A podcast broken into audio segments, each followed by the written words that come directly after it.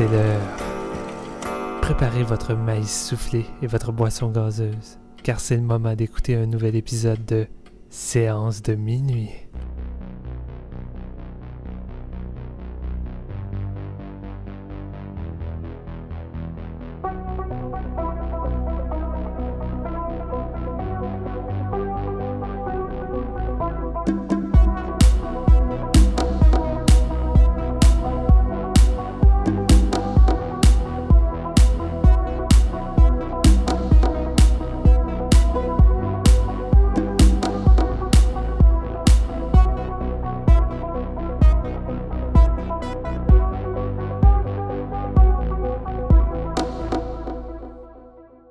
Bonjour tout le monde, bienvenue à ce nouvel épisode de Séance de minuit, qui est bien sûr la suite, la partie 1 de, du top 10 des meilleurs films d'horreur. Donc si vous tombez sur cet épisode-là maintenant, il y en avait un autre de deux heures juste avant, où donc on a commencé notre top 10 euh, de, de l'année 2020, donc d'horreur. On a discuté de nos positions 10 à 6. On a arrêté l'épisode au milieu parce que c'était trop long et on continue donc le top 5. Nous, on, on, je veux on est encore dans le même mood parce qu'on a enregistré les deux épisodes back to back. Je vous introduis quand même mes euh, amis si jamais vous tombez là-dessus puis vous avez, euh, c'est ça, peut-être votre premier épisode de séance de minuit. Qui sait, peut-être que vous aviez juste pas vu l'autre partie passer. Donc, je suis avec Steven Lefrançois, Jean-François Ouellette et on jase des meilleurs films d'horreur de l'année. Salut les gars. Yeah! Ça, je, je reprends mon souffle pour la partie 2. T'es soufflé, Steven, ça paraît que c'est le plus vieux de la gang. Ah, oh boy, boy, boy, on va pas revenir là-dessus. Oh. Oh là là! J'aime ça, on est dedans ce soir euh, parce qu'on enregistre de soir. On est on est vraiment passionné puis on a beaucoup de films différents jusqu'à présent et euh, j'ai l'impression que ça va se poursuivre avec le top 5, chose rare à séance de minuit parce qu'on est euh, on a tous les mêmes goûts, Colin. C'est pour ça qu'on s'aime bien. Donc là, on est avec nos numéros 5, puis on va voir euh, qu'est-ce qu'il y en est, là. Qu'est-ce qui sont les meilleurs films d'horreur que vous devriez absolument voir, si bien sûr, c'est pas déjà fait. Jean-François, on Hey. est sur toi. Numéro Mhm. 5, c'est quoi? T'as oublié quelque chose? Il est passé minuit pour la première fois à séance de minuit. Oui, Oh. une séance de minuit. On- De minuit. On C'est est vraiment sur une séance. à- on- en ce moment, il est minuit 9. C'est la seule fois, je pense, qu'on a traversé minuit en, en enregistrant. Puis c'est comme la première en 4 ans. C'est quand même une, de quoi à noter. Puis que, Mm. écoute, euh, C'est la seule Puis- fois qu'on est thématique avec le nom de notre podcast. séance Puis de je- midi, ça serait moins vendeur. Ouais, c'est ça. Séance de midi, c'est celle où il y a des personnes âgées qui parlent par-dessus le film. Ouais, c'est ça. en tout cas, de, de mon euh, de mon historique personnel. Mais euh, j'en profite pour dire aussi que c'est la c'est le renouveau cette année, puis on va introduire un nouveau logo. J'ai vraiment hâte que vous le voyez. On est bien content de ça. là. On va faire un petit un Ouais. petit euh, Ouais. rebranding. Un refresh. Donc euh, ouais, fait que séance de minuit là, ça reste, mais on va avoir un nouveau logo. Puis euh, ben c'est ça. JF, donne-nous ton numéro 5 Ouais. de numéro minuit. 5, euh, c'est euh, le numéro 5, c'est un peu le résumé euh, du plus beau coffret euh, de toute compagnie confondue qui est sorti en 2020, c'est-à-dire le- le- le- l'espèce de boîte de Pandore de Severin, le- le- la vie de Al Adamson, dans le fond. Et Wow. j'ai choisi le documentaire Blood and Flesh, The Real Life and Ghastly Death of Al Adamson. C'est réalisé par David Gregory, qui est le fondateur de Severin Films, dans le fond, qui a fait, entre autres, euh, plusieurs documentaires, dont euh, on parlait de le- l'île du docteur Moreau plus, dans l'autre épisode. Ouais. Ben, Lost Souls, c'est fait par lui. Il a fait en- Ouais. euh, aussi The Tales of the Uncanny, qui vient juste, juste de sortir.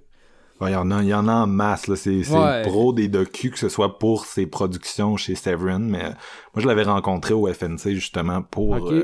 Euh, le, le Island of Lost Souls. C'était cool. Nice. Ouais, ça, il y, y en a- y en a fait sur le, le, le, le- le- voyons, le live action de Mario Bros. Il y en a fait sur Basket Case. Là. Il y a euh, Name It, il y en a plusieurs. Ouais. Puis là, c'est ça, c'était en 2019, je pense. Si je me trompe pas, ça avait passé à Fantasia, ça se peut-tu? Euh, oui, ça a passé Ouais. en 2019 à Fantasia. C'était, c'était un tease pour le coffret, là. Je sais Ouais. même plus si c'était annoncé à ce moment-là, mais euh, moi, je me souviens, tu sais, j'avais vu ça dans, le- dans, le, dans, le, dans, le, dans le programme de Fantasia, puis ça m'a... Tu sais, sur le coup, j'ai j'ai juste typé, mais euh, je l'ai vu sur Tubi cette année, puis euh, vraiment intéressant comme docu, là, parce que Ouais. c'est sur euh, la vie du monsieur, tu t'apprêtes à en parler anyway, là, mais c'est mouvementé. Ouais, c'est mouvementé, puis c'est surtout quelqu'un que- qui est pas énormément connu dans le milieu du cinéma. Ben, connu, je veux dire. Avant que Severin sorte ses 33 films dans un putain de beau coffret à 315 je veux dire, euh, j'avais j'avais aucunement entendu parler de c'était qui ce personnage-là. Pourtant, il a vraiment euh, une vie rocambolesque et un talent et un flair pour euh, la série B, dans le fond. Euh, sa, sa carrière regroupe des films comme Dracula vs. Frankenstein, je veux dire Black Samurai, Brain of Blood, Satan Sadist, The Female Bunch, Du gros film d'exploitation. de l'exploitation, du western, du film d'horreur cheapette à l'os, mais vraiment de la, comme solidement le fun à regarder. Quentin peu- Tarantino doit avoir le coffret. Ah, clairement, c'est sûr et certain que- qu'il l'aime. Puis ce qui est drôle avec Al Adamson, c'est que oui, il avait une certaine façon propre à, à lui-même de réaliser des films, mais c'est surtout aussi la façon dont il s'est éteint qui est comme un petit peu mystique, si on veut. C'est vraiment une, euh, une mort qui est comme... euh, Creepy, man. c'est digne d'un film d'horreur. Tu rentres dans le true crime, là, avec ça, tu sais. Ouais, oui, exact. C'est quasiment fantasmagorique. Il y a eu, il, vers la fin de ses jours, il s'intéressait aux conspirations sur les extraterrestres, des, les, les UFO des années 50, puis tout ça. Puis il était comme rendu tellement deep là-dedans que c'est une, c'est une bébite à conspiration, mais dans sa vie, dans le fond, il a fait vraiment beaucoup de films d'exploitation avec euh, énormément de gens euh, du milieu qui étaient relativement connus, en- entre autres euh, Long Cheney Jr., j'allais oublier son nom. Il y, a- il y un film avec lui, il y a, il y a- il a travaillé avec du monde qui avait des liens avec Orson Welles, Charles Manson aussi, tu sais, je veux dire. D'un bord puis de l'autre, hein, écoutez. Mais ce qui est le plus funky avec Carl Adamson, c'est qu'il avait la manie de ne pas payer personne parce qu'il paye, il faisait ça, là, Guantanamo Bay, là. je- il- Non, même que le monde devait payer littéralement après. c'est ça, c'est comme si c'était toi, t'allais comme auditionner pour un film, finalement ça te coûtait à peu près 125$ pièces jouer dans un film, puis finalement t'entendais plus jamais parler du, du gars. Ouais. Mais il réussissait à faire des films divertissants, puis ce que j'ai retenu un peu, parce que là je vais euh, en gros et en large sur la vie du monsieur, mais le monsieur, son, son motto c'était comme on fait des films parce que les gens aiment ce genre de film-là. On veut on veut faire des films pour divertir parce que c'est un style que les gens veulent regarder. Et non, on veut pas aller aux Oscars, on veut pas aller faire ci, faire ça, impressionner. On fait des films parce que les gens aiment regarder des films, se divertir. Puis je pense que c'est un peu le résumé de l'œuvre d'Al Adamson. Là, j'ai pas passé au travers du, du coffret parce que je veux dire, c'est- C'est trop dense. ben, se rincer 32 films d'exploitation de suite, là, faut que tu sois euh, soit maso ou vraiment tripeux du genre. Non, Moi, parce que je c'est l'exploitation, mais vraiment comme boboche puis douteux. Ouais, là, ouais, c'est ça. Il n'y a, pas de budget, puis il s'en crisse, le gars, il fait des films. C'était ça un peu. ça. Je tiens à dire que Steven m'avait juré qu'il allait tous les voir d'ici euh, 2020. Ouais. Je le sais qu'il en a vu cinq, puis moi, je n'ai vu trois. Puis les deux de plus que Steven a vu, c'est parce qu'il y a euh, le film trois fois monté de la façon différente, puis Steven, il m'a dit T'as pas besoin de regarder ceux-là. Ça fait mal, ça. Ben c'est ça, tu sais, c'est- c'est arrivé. À un moment donné, je starte, mettons, le quatrième film du coffret, puis c'est la même crise d'affaires que... le- Puis là, je m'endors dessus, puis pour découvrir le lendemain, Steven, il me dit, ouais, c'est c'est comme un code différent. Ils ont rajouté, genre, des scènes d'horreur dans un film de heist de police. puis là, t'es comme, ok, ouais, pourquoi? Parce que ils voulaient vraiment faire plus d'argent avec le concept, ils ont rajouté 15 minutes de, de scènes horrifiques. Le film fait plus de sens, mais c'est drôle à voir. C'est genre des ovnis, là, tu sais. Fallait porter plusieurs casquettes. Ben, faut, en- faut encore le faire là, pour euh, être cinéaste indépendant. Puis euh, lui, tu sais, une de ses bonnes casquettes, c'était c'était entrepreneur, le marketing, PR, euh, comment comment se pogner un budget quand t'en as pas, ben vole ton crew. Mais tu sais, c'est ça, c'est, c'est- on dirait que il était, il débordait d'une passion, mais c'était un hostie de bon crosseur. Parce que, mettons, le documentaire regroupe au-dessus de 40 personnes qui soient des, des amis, des collègues, euh, son- sa femme. Mais il- le seul Ouais. mot qu'ils ont tous pour dire, c'est que il volait du monde. Lui, Ouais. il, il avait une façon de faire qui était pas legit. là. Au début, ils sont bien positifs, tu sais, Al, Al, tu sais, puis à un moment donné, c'est comme, ouais, Al, il m'a crossé, puis Ah, j'ai pas revu le 2000 piastres, là, tu sais. Ils sont tous d'accord pour dire que le gars, il avait une passion pour le cinéma qui transcendait l'écran puis tout ça, puis qu'il avait vraiment un flair, il a un talent pour faire ces films-là. Puis là, plus t'avances dans le documentaire, parce que, tu sais, mettons, tu- tu- bon, là un peu l'histoire de sa vie puis tout ça, puis de son cinéma, puis là, c'est ça, ils se mettent tous à dire, ouais, mais c'est un crosseur. Tu lui, il m'a volé, il me doit du cash, lui, il me doit du cash, ok, ouais. Puis, puis là, finalement, tu t'arrives vers la fin de ses jours, puis ça devient vraiment une histoire comme... C'est quasiment de la science-fiction, ce qui s'est passé euh, Ouais. pour sa mort à Alan Dempson, tu sais. Ça- c'est là que ça transcende aussi le film un peu le, le bonus là, classique de qu'on a dans ce style de coffret là, tu sais qui va tu sais je veux dire pour un coffret à 300 dollars avec 30 films, tu sais c'est la moindre des choses d'avoir un espèce de recap de sa carrière, mais là à un moment donné tu vires dans le dans le true crime comme je disais là, fait que Ouais. c'est- c'est- on a eu une belle année de documentaire sérieux. Ouais, Ouais, vraiment. exact, puis ça sera... ouais, non, euh, je me spoil pas. Je suis- à tous les Oh. fois, je commence, tu sais, euh, non, euh, dis pas ça, dans le fond. Garde la surprise, là. même si vous autres, ça vous spoil un peu, je veux dire, les auditeurs, au moins, ils, ils sont dans le suspense. Yes. si je peux euh, faire un petit reel, euh, c'est disponible sur Shudder, si je me trompe pas. To Euh, be ouais, aussi. To Be, euh, Blood and Flesh, The Real Life and Ghastly Death of Al Adamson. Si vous voulez connaître un des, un des, des- des figures emblématiques de l'exploitation des années 70-80, je pense que c'est la, la porte d'entrée. Puis Un genre de Roger Corman fusionné à Ed Wood là.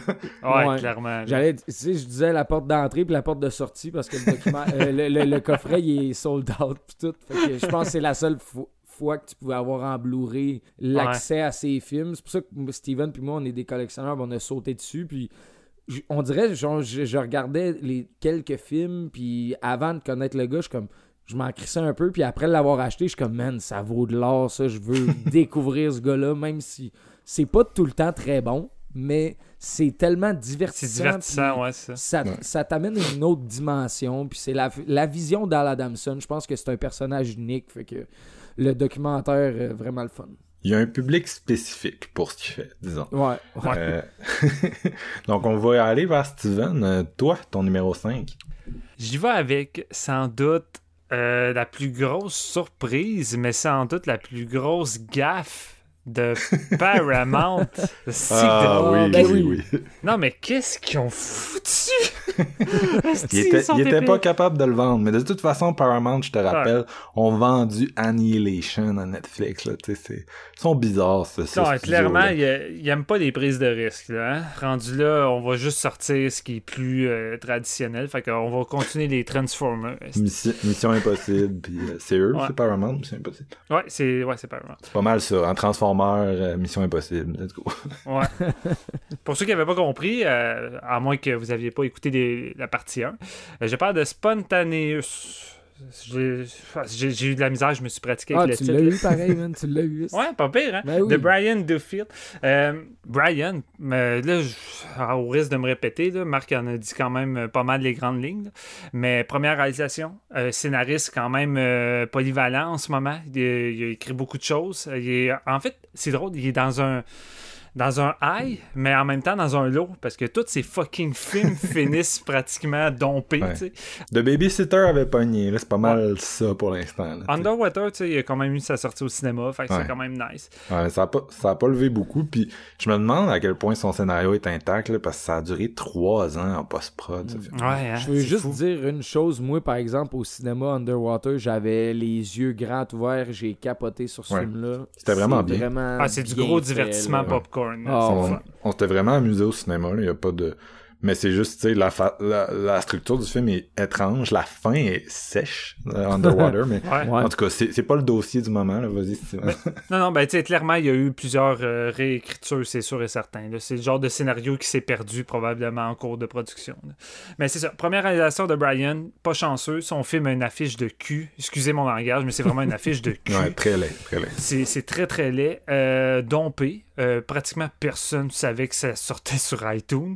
En plus, c'était comme 16,99 je crois ou quelque chose 11 Ouais. piastres peut-être? Non, c'est ça, un prix, un prix de, de, de, de VOD de luxe là, qu'on a vu cette année beaucoup. C'est toi le premier, Steven, qui s'était. euh, tu t'es saucé en premier pour nous dire euh, d'y aller parce que honnêtement, au prix qui était, c'est c'était Ouais, ben, osé. écoute, là. Euh, ben moi, le- premièrement, le casting, ça m'a tout de suite euh, parlé, mais c'est aussi euh, son, son, son synopsis que je trouvais alléchant. Et c'est drôle, hein, tu sais, c'est quand même adapté d'un d'un livre, un livre à succès, euh, que j'ai pas lu, évidemment, ça c'est ma c'est l'histoire de ma vie, j'ai pas Ouais. lu. Euh, mais c'est ça, ce qui est drôle, c'est que... Drôle. Je l'ai trouvé bonne. C'est Ouais, l'histoire de ma vie, je j'ai pas je lu. me retiens pour pas rire en arrière. Je suis comme tabarnak, man. Retiens-toi de J, mais c'est drôle en tabarnak. là, là, vous m'avez fait perdre mon fil, je sais même plus. où- Ok, c'est ça. Tu lis ce synopsis-là, là, c'est digne d'un- film délirant japonais. là. Tu sais, des, des élèves qui explosent dans une, é- dans une école avec une histoire amoureuse. C'est le genre de truc que tu. Je sais ça, tu t'attends dans une production. Tag. en- Ouais, genre Ouais. tag. Y J'ai pensé à aussi, tag. euh, c'était Assassination Classroom qui avait un peu ça. ça. Ouais, ouais, ouais, en effet. Fait que tu te dis comment ils vont arriver à, à faire ça pendant comme 1h40, puis tu sais quel genre de ton qu'il va avoir. Fait moi, je m'attendais vraiment à un ton vraiment euh, loufoque, délirant, puis fun, mais première chose qui détonne quand tu écoutes ça, c'est que dès le début du film, de la première explosion, tu te rends compte que tout ça est traité au premier degré avec un sérieux. Je dis pas que le film n'a pas d'humour, mais je parle le fait que des élèves explosent de façon surnaturelle, c'est traité vraiment avec sérieux. Je veux dire, il y a des policiers qui viennent, ils ferment l'école, ils interrogent les, les jeunes. Fait tu à Le- les connaître aussi, là, les, les futures victimes. euh, Ouais, mais le fait que ça soit traité avec un tel sérieux, je trouve ça rafraîchissant au lieu que ça tourne en une grosse blague ou un gros délai, puis ça prend au dépourvu. Fait que déjà là, tu sais pas trop aussi que le film va s'en aller. Fait qu'il y a vraiment un élément original et de surprise qui te prend dès le départ. Et euh, tu sais, moi, j'étais pas tant certain à quel point ça allait être une, euh, euh, une rom-com, mais tu sais, je suis un maniaque de coming of age. On en parle souvent. Je pense que moi et Marc-Antoine, on les voit toutes. Là. À chaque fois qu'il y en a, on les, on les écoute. C'est rare. C'est rare. On peut pas, il y en a trop, mais Non, il y en a on- trop. on essaie. Il y en a trop, mais celle-ci, c'est définitivement ma préférée de cette année parce que le plus important est là, le cœur de ce film-là, le duo. Catherine Langford et Charlie Plummer, c'est le duo le plus charismatique, la chimie la plus forte, à quel point tu te dis, man, c'est pas des personnages, les acteurs sont juste là en train de chiller devant la caméra, je peux pas croire que c'est simulé, à ont- quel point que c'est naturel. Ils ont un côté ado de cinéma. Entre autres, Ouais. le gars, le gars s'est acheté un camion de crème glacée dans lequel il se promène. pour... tellement bon, ça. Ça fait tellement ado de film. tellement, mais c'est surtout qu'ils sont tellement bien écrits et bien joués. Tu sais, c'est pas un douche, rien. Tu sais, vraiment, c'est juste un kid normal, Ouais. comme moi, je pouvais l'être à l'école. Puis il est amoureux d'une fille, puis là, il arrive une situation différente qui fait en sorte qu'il décide de se jeter à l'eau. Et non, ce qui est peut-être pas original, c'est un coming of age où on vit notre vie à fond parce qu'on sait jamais quand est-ce que ça va finir. Ça a déjà été abordé, mais abordé avec des éléments horrifiques de jeunes qui explosent dans ta face, euh, c'est quand même, ça prend au dépourvu, mais c'est surtout que tu peux relier ça à plusieurs couches parce que autant tu peux écouter ça juste comme une run comme gore, euh, vraiment le fun, au pr- euh, première couche, t'écoutes ça, tu es diverti, tu peux fouiller un peu euh, en surface dans le fond, puis tu vas trouver des trucs vraiment intéressants. C'est un film qui touche à beaucoup, beaucoup de, de- de problèmes euh, présents, surtout la pandémie. Tu sais, je veux dire, à un moment donné, il y a- il y, a un moment où les jeunes sont juste isolés parce que les gens croient que c'est pratiquement contagieux ce qu'ils ont, puis c'est vraiment eux qui, qui, qui le propagent. Fait que vraiment, on est en mode genre, t'as le COVID, approche-toi pas de moi. Fait que Ouais. déjà là, t'arrives juste encore plus à t'identifier avec eux, surtout ils sont en isolement avec des scientifiques qui essaient de trouver un vaccin, entre La- guillemets, les pilules, pour les soigner, mais que La ça... scène, tu le lis avec la joke d'E.T. là, c'est... Ah, c'est... c'est fucking bon. du bonbon, du bonbon. Mais c'est ça, tu sais, ça, ça- touche même euh, tu sais, au, au problème de tuerie dans les écoles, ces choses-là. Il y a beaucoup de séquences qui te rappellent ça. Tu sais, la- il y a une fameuse grosse séquence horrifique, puis sans doute la, la plus grosse du film dans une école, où que ça devient intense, puis tu sais, t'as le, feeling d'être dans, un, dans une séquence de il y a un tireur dans l'école qui est en train de tirer, puis tout le monde essaie de se sauver, puis c'est la panique. Tu sais, c'est- ça reflète beaucoup de peur chez les, des jeunes qui sont beaucoup trop ancrés encore dans la- leur réalité, puis tu sais, surtout aux États-Unis, je crois, là, euh, que c'est assez un fléau. Mais c'est ça, écoute, c'est un feel-good movie très dark en même temps. Euh, tu passes par toutes les gammes d'émotions. J'ai pleuré, j'ai ri. Je voudrais passer des heures avec ce couple-là. Euh, y a des moments qui m'ont décollissé. Euh, même que je dirais que je j'en aurais pris plus. Même. J'ai- Ça a été une bonne prémisse de série Netflix, justement. Ouais, parce que j'ai j'ai le feeling que la deuxième moitié, un peu, un peu plus que la moitié, euh, est, est peut-être un petit peu euh, garochée. Ça va un petit peu trop rapide, mais semble que j'aurais pris plus de temps sur certains aspects. Un petit Euh, deux heures, ça aurait pas été trop, là. Un petit 20 minutes de Ouais, plus. ouais, j'aurais pas dit non pour un petit 20 minutes juste pour équilibrer quelque chose, mais en même temps, écoute, la- la- le film t'arrive avec une finale qui est un bang, qui boucle la boucle de façon géniale, c'est parfait, puis euh, le générique est apparu, puis j'ai comme fait. C'est mon coup de cœur. C'est un film que j'ai envie de revoir déjà en partant dès que je l'ai terminé. Euh, c'est un film qui va retourner souvent euh, dans, mon, dans mon lecteur, puis je vais le revoir à plusieurs reprises. Je l'ai fait écouter automatique à Chantal. C'est le genre de film que tu veux faire écouter à des gens, puis surtout qu'il y a personne qui connaît ce fucking film-là. Fait que si vous êtes vraiment en train de nous écouter puis dire fuck, j'ai jamais entendu parler de ça, allez automatique louer Ouais. ça. Puis c'est plate parce qu'en ce moment, il est 99 cents sur iTunes, mais même qu'on sorte l'épisode, sera plus 99 cents. Mais c'est- Dépêche-toi. pas grave. Ça, Dépêche-toi. Non, mais c'est pas du grave. gros tease, là, tu sais. Astor est revenu à 10$. piastres. Allez louer ça, vraiment, c'est c'est du bonbon. Pour moi, c'est la, la meilleure œuvre, autant scénaristique que réalisation, même si c'est sa seule réalisation de Brian. Euh, je crois qu'il Ouais. a misé fort avec celui-là. Il peut réaliser ses prochains scénarios, mettons. Ouais, vraiment, je veux le voir faire ses, ses scénarios, Mais vraiment. J'ai hâte que tu vois Love and Monsters. tu sais, même si Ah c'est pas ouais, lui qui hein. les réalise, là, tu vas vraiment aimer ça Je suis convaincu que Ouais. Steven va triper là-dessus, là, Van Monsters. C'est- bien en continuité, là, sans être aussi bon, mettons que. Tu sais, Spontaneous, c'est vraiment son meilleur scénario, tant qu'à moi, là, mais Mm. euh, Love and Monsters, vraiment le fun, je vous le recommande fortement, là, ça va bien commencer euh, 2021 pour euh, nos auditeurs et pour Steven. Euh, moi, mon numéro 5, c'est, euh, je je vais le dire tout de suite, The Lodge. Je vous mets en contexte maintenant. Euh, The Lodge, donc on est à...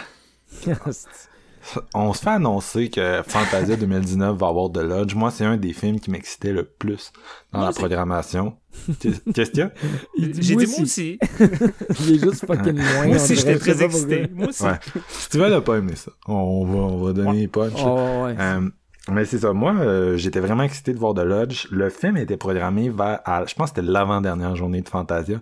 Moi, euh, l'année passée, je m'en vais à Fantasia. Je suis là le jour d'ouverture. Je l'ai dit tant- tout à l'heure dans l'autre épisode. J'y ai vu soir-là. Je reste là. Une semaine passe, deux semaines passent. Je vous rappelle, moi, j'habite à Québec. Donc, euh, logistique un peu chiante. Et euh, deux, trois jours avant The Lodge, entre le moment où je me situe et The Lodge, c'est le, le désert, tu sais.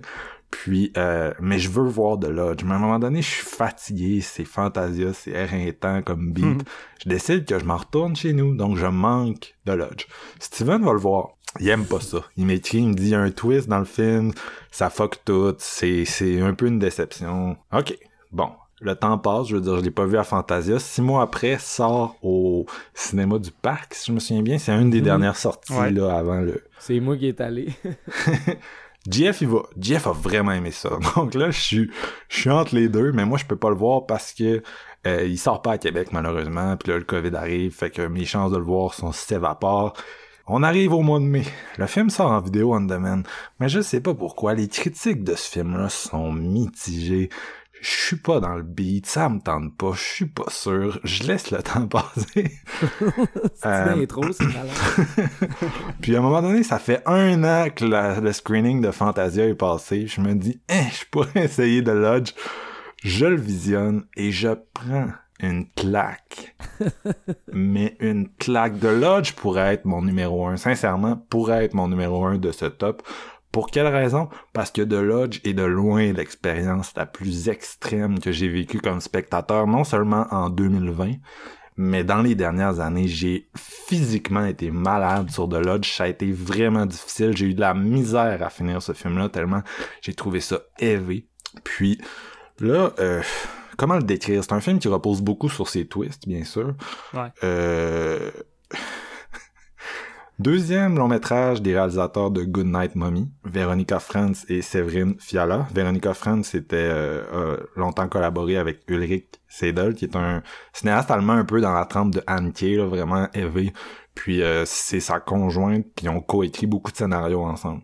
Euh, là, ils sont, elle a réalisé Good Night Mommy, là, elle a enchaîné avec The Lodge, qui est un film américain euh, distribué par euh, Néon. Puis, euh, donc, il y a un twist. Je le sais, Steven me l'a dit. Moi, je, je veux dire, là, ça va sonner prétentieux ce que je vais dire, mais quand je sais qu'il y a un twist dans un film, la plupart du temps, je suis capable de le deviner. Pourquoi? Parce, que, beaucoup, tu le sais qu'il y a un twist, puis la plupart du temps, les monteurs vont mettre du foreshadowing dans leur montage pour que la deuxième fois que tu écoutes le film, une fois que tu as su le twist, ben tu te dis "Hein, regarde, il avait fait telle affaire qui nous montrait le twist, puis on aurait dû le savoir." Mais quand tu sais qu'il va y avoir un twist, tu es attentif à ce foreshadowing là et souvent tu vas déduire le twist par le foreshadowing. Ouais. Euh, en tout cas, moi, c'est mon cas. là. C'est très rare que je me fais surprendre, malheureusement. J'aimerais ça des fois être surpris, mais c'est rare que ça m'arrive, tu sais. Euh, donc là, de là, ça fait 20 minutes je l'écoute. Ok, je le sais, c'est quoi le twist? C'est écrit dans le ciel, c'est quoi le twist? Est-ce que ça va être une bénédiction ou une malédiction? Parce que Steven m'a dit que le twist ruinait le truc. Et ça a été un peu une bénédiction pour moi, parce qu'en sachant parfaitement où ça s'en allait dès le début, j'ai pu apprécier le film pour ses qualités. Il y a une chose qui se passe avec The Lodge qui est... Euh, parce que si vous savez vraiment pas, là, je, je, là, je suis parti Sérieux, dans le la moins Ouais, t'en dis, vas-y, le juste la base, là. Ouais. Donc, une mère de deux enfants, jouée par Alicia Silverstone, by the way, toujours contente d'avoir quelque part, se suicide. La raison, son ex est en couple avec une, euh, c'est un thérapeute, puis est en couple avec une de ses patientes, Grace, qui a survécu à un suicide collectif. Son père est un gourou de secte. Donc là, ils sont en couple, puis à un moment donné, euh, c'est ça, la mère est suicidée, les enfants sont un peu en crise. Ils s'en vont au chalet, puis le père abandonne Grace avec les deux flots, littéralement. Il s'en va, il y a du travail. Le film a été tourné au Québec d'ailleurs, là, fait qu'un beau film hivernal là, qui profite vraiment euh, des Laurentides là, pour euh, asseoir son ambiance. Euh, puis euh, là, il se met à se passer des trucs fuckés. Je sais pas jusqu'où je peux aller là-dedans, mais en tout cas, il se met à leur arriver des éléments surnaturels vraiment euh, de plus en plus intenses. Puis euh, c'est un film de dégradation psychologique. Donc, euh, le, le film est... Ah man, j'essaye vraiment, je marche sur mes œufs, je marche sur mes œufs, il y a un twist. Donc, l'actrice principale, c'est Riley, Riley Koo. Je, là, je sais pas comment dire. Kyo. Riley Kyo, Kyo. Donc, elle, elle, elle a joué dans beaucoup de trucs. A24, Neon, c'est vraiment une jeune actrice qu'on voit beaucoup dans des rôles exigeants. Puis notamment, quand elle vient dans un film d'horreur, c'est tout le temps... Il y a un petit masochisme en elle, je pense, parce que euh, ces films d'horreur, ces choix de films d'horreur sont tout le temps hyper élevés. Était dans It Comes at Night, The House That Jack Built, All the Dark de Jérémy Saulnier et maintenant dans The Lodge. C'est quatre des films d'horreur les plus élevés des dernières années. Euh, puis elle prend ces rôles-là. Euh, Riley, c'est la petite fille d'Elvis Presley en fait. Euh, Ouais. Sa mère, Lisa Mary, qui a fait beaucoup défrayer les tabloïds, euh, qui a comme ruiné son héritage de, du King, qui a euh, daté Michael Jackson durant l'enfance de Riley, qui a euh, rejoint l'église de Scientologie. Tu sais, c'est, c'est, c'est, c'est pas cool, sa jeunesse. Euh, cette année, TVA Nouvelle disait Benjamin Keogh, ben en fait, disait le petit-fils d'Elvis Presley s'est enlevé la vie, malheureusement, c'est son frère. Donc, elle a vraiment une vie, tu sais, une vie sous le spotlight, une vie j'imagine pas simple là. je veux dire j'en connais pas les détails là. je suis pas, nécessairement quelqu'un qui va aller faire une entrevue euh, où elle va tout te raconter ses, ses, ses, déboires mais tu sais une vie que t'imagines euh, un peu dysfonctionnelle et clairement pas normale comme ce qu'on connaît et ce que je trouve intéressant là pourquoi je parle de tout ça c'est pas juste pour vous faire euh, du trivia euh, c'est parce que je trouve que ce rôle là est vraiment intéressant dans dans la façon que ça connecte le personnage de Grace et elle, c'est-à-dire le, le, le- son passé, la façon dont son passé va être exploité dans le film pour la la fucker, parce que c'est vraiment un man, man, man, le twist, le twist. c'est vraiment un, C'est un- c'est vraiment une intrigue euh, euh, qui va qui va qui va focuser sur sa dégradation donc psychologique, qui va focuser sur l'impact de son passé. Puis j'ai- Riley donne... On disait tout à l'heure qu'on savait pas qui donnait la meilleure performance d'actrice de 2020. Pour moi, c'est évident que c'est elle. Euh, c'est le genre de performance d'actrice qui bouffe tout. C'est Joaquin Phoenix dans Joker. À la différence que moi, Joker, j'ai vraiment pas aimé, mais tu sais, la performance qui est plus grosse que le film, qui devient le film, c'est ça de Lodge. C'est un film que je me suis dit littéralement, il va falloir que je le revoie pour savoir si c'est mon numéro 5 ou mon numéro 1 parce que la performance est tellement intense que je sais pas si le film est si bon que ça ou c'est juste elle qui dévore tout parce que c'est une des performances les plus brutales en termes de d'émotion euh, ça, ça a vraiment, c'est venu me chercher à un niveau que j'ai de la difficulté à décrire. Je me suis senti physiquement malade tellement j'ai connecté avec elle dans ce qu'elle traverse. Les cinéastes sont vraiment cruels avec elle, on s'entend. Puis il y a certaines images, notamment une avec un foyer, j'irai pas plus loin, qui s'impriment dans ta tête puis qui sont vraiment le fruit des pires cauchemars. Donc, euh, The Lodge, c'est le film que, écoute, est-ce que le twist fonctionne? Je ne sais pas. Mais la dégradation psychologique, la façon que c'est joué, le, l'accompagnement de ce personnage-là dans ce contexte-là hivernal, pour moi, c'était vraiment l'incarnation de mes cauchemars. ça a beaucoup été comparé à Harry Astor, notamment, je pense, les thèmes, mais aussi le fait que le film commence sur un plan de maison de poupée, tout comme Hereditary. ouais. Moi, euh, l'enterrement aussi, tu sais. Harry, vous le savez, on en a parlé, ça fait deux, deux épisodes top qu'on en parle parce que ça, il a sorti deux films consécutifs. Euh, je l'apprécie beaucoup, mais moi c'est quelqu'un que j'apprécie avec ma tête, de façon cérébrale, mon cœur, j'ai de la misère. Pour moi, quand Harry fait une maison de poupée au début d'Hereditary, ce qui nous annonce, c'est euh, que les personnages sont un peu comme des, des jouets dans une maison, puis qu'on les regarde, puis on a un peu une espèce d'aspect anthropologique. Il y a une distance entre nous puis ces personnages, un peu des marionnettes que j'ai... J'ai l'impression qu'il y a des couches de papier bulle autour de ces films. J'ai jamais réussi à connecter. J'apprécie pleinement qu'est-ce que je vois, mais je connecte pas de cœur. Je sais pas si c'est clair, mais ça fait quelques fois là, que j'essaie de l'expliquer dans des épisodes où on parle de lui. Et Hereditary, euh, de Lodge, excusez, qui commence avec sa maison de poupée, je l'ai vraiment pas vu de la même façon. J'ai pas vu que c'était la même signification du tout. Par contre, je peux pas en parler plus parce que parce que parce que c'est ça, c'est de Lodge. Donc euh, ça aurait pris vraiment un gros épisode dessus où j'aurais vraiment pu aller dans, dans les détails de l'intrigue. Ça aurait été euh, fou cet épisode-là, by the way. Hein. Sûrement, ça aurait été fou, même? Mais bref, euh, c'est ça. Tasto et Harry Astor parce que tout ce que j'ai voulu ressentir dans ces films, que j'arrivais pas, puis j'étais ah, tout ça m'a détruit dans The Lodge, m'a littéralement détruit. Pour cette raison-là, ce film-là pourrait être le meilleur film d'horreur de 2020 mais je l'ai pas revu. Je suis pas capable de le revoir. C'était trop pour moi. Fait que je, pour l'instant, je l'ai mis numéro 5. Euh, la job de réalisation est vraiment intéressante, mais c'est vraiment moi la performance d'actrice. Je, je, veux dire, je, je sais pas quoi ajouter. Ça m'a, ça m'a, ça m'a bouleversé. Ça m'a, c'est ça. Riley euh, que j'aimais déjà beaucoup. Là, c'est quelqu'un qui a souvent des petits rôles. Je l'avais découvert, découverte dans The Girlfriend Experience, euh, qui était une série adaptée de Soderbergh, c'est sorti euh, 2016. Euh, je pense que c'était réalisé en fait par Amy Simon, ce qui est drôle parce que elle aussi elle revient plus tard dans cet épisode. Mais euh, donc je l'ai découverte à partir de là. Puis à toutes les fois que je la revois, c'est souvent dans des petits rôles, mais c'est c'est a réussi tout le temps à laisser sa marque, même dans un cast secondaire. Elle a tout le temps un gros impact. Et euh, dans The Lodge, là, c'était vraiment intéressant de l'avoir à nouveau dans un rôle principal parce que oh my god, c'est de la, un condensé de souffrance pure qui est juste intenable pour moi. Puis c'est un film qui est qui est, a vraiment divisé là. Je le disais, Steven n'a pas tant aimé ça, mais quand je regardais les notes en ligne, c'était soit les gens ont vraiment trippé, soit ils ont détesté. Mais écoute, je, veux dire, je, suis pas rationnel avec, je suis pas rationnel avec The Lodge. Fait que c'est ça, c'est tout. J'ai fini, excusez. Mais c'était, c'était c'est un des films qui m'a le, plus venu me chercher. Fait que, genre, j'anticipais vraiment d'en parler là, sur le show. Euh, je me suis un peu éternisé, mais bon, c'est ça. La passion. J'ai aimé ça, man. J'ai aimé ça. Numéro 4, c'est à toi, Jeff. C'est à moi. Écoute, euh, je viens de parler d'un documentaire en numéro 5 et je vais reparler d'un documentaire en numéro 4. Cool. Là, euh, c'est de savoir lequel. Je pense que vous savez c'est lequel, mais avant de le nommer, je vais lancer une petite flèche à une mention honorable à un autre documentaire que, que, que j'ai acheté cette année qui est sorti euh, du côté de Severin. Encore une fois, c'est Full Shit for Fake, dans le fond. C'est le premier vrai... Trois fois qu'on parle de Fulci à soi.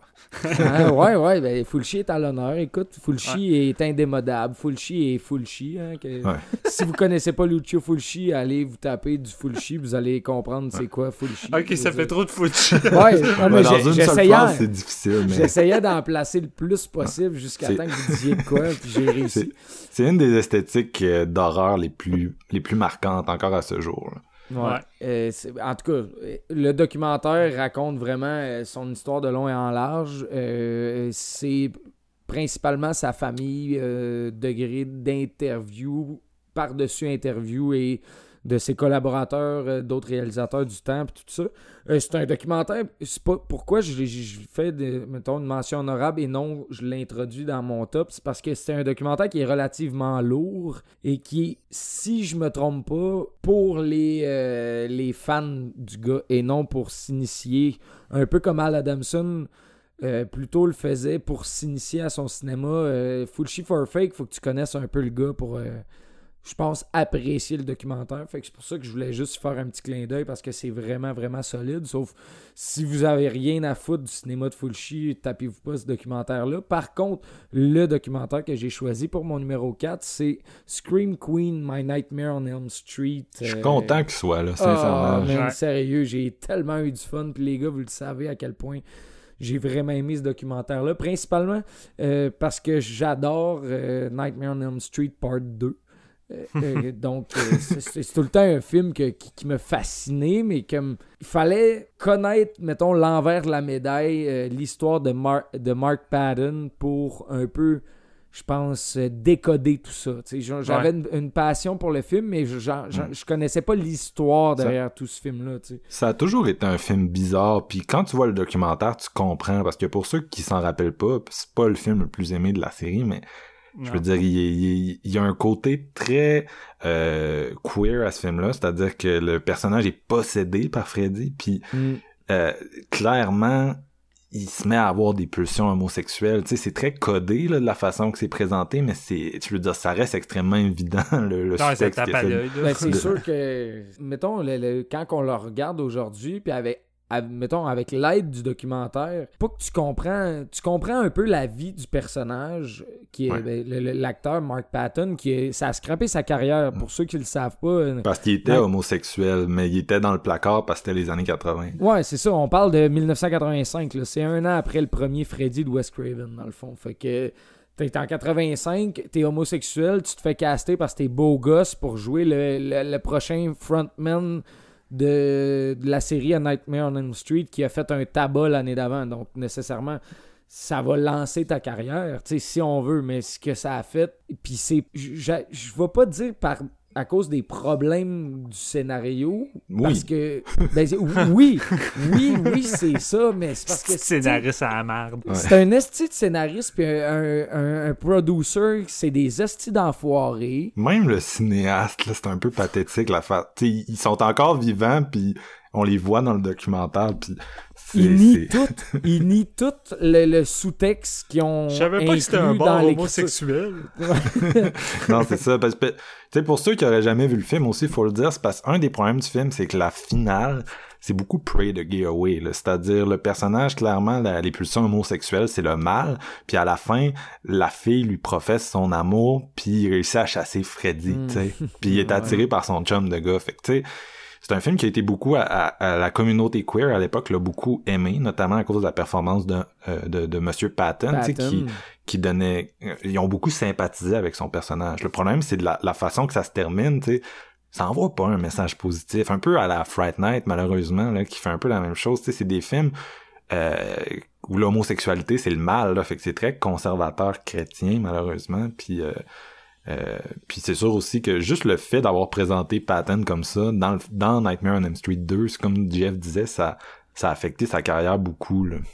Puis tu sais, c'est ça, c'est qu'à partir de ce moment-là, lui, euh, il s'est comme... euh, il, a, il a dû comme switcher, flipper euh, un 25 cents, il a dû changer de vie, vous comprenez? Tu sais, c'est comme... C'était plus le milieu qui allait, euh, qui, qui allait pouvoir exceller, pourtant il avait tout le talent du monde, je veux dire...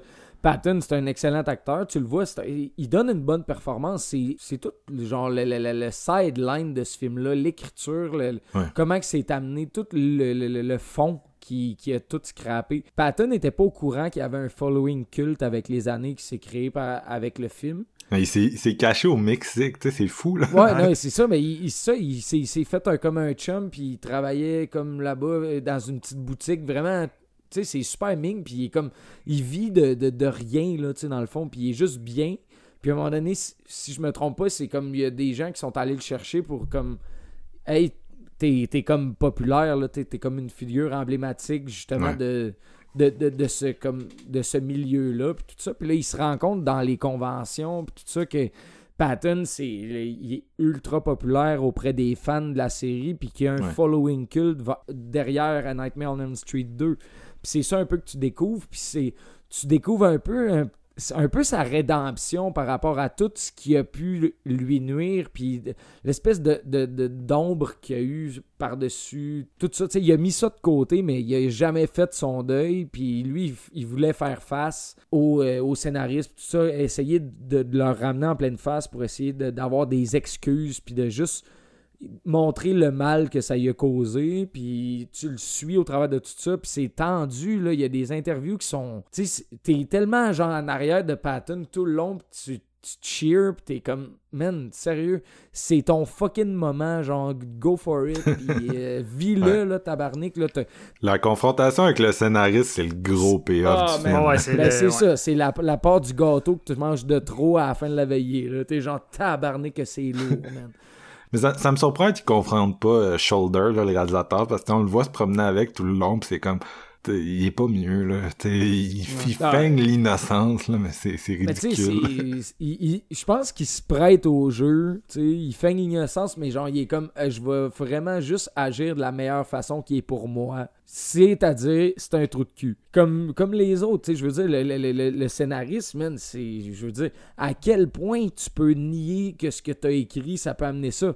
C'est quoi que t'écrivais de bord en 85 quand, genre, l'homophobie était comme à, à son paroxysme? Tu sais, en tant qu'acteur, qu'actrice, à partir du moment où tu perds le contrôle sur ton image dans un film, ça peut être extrêmement dommageable. Puis c'est ça qui est arrivé à Mark Patton, c'est que le gars, c'est pas ça qu'il voulait faire, puis il était pas prêt à se hâter dans un Hollywood homophobe, puis je veux dire, Ouais.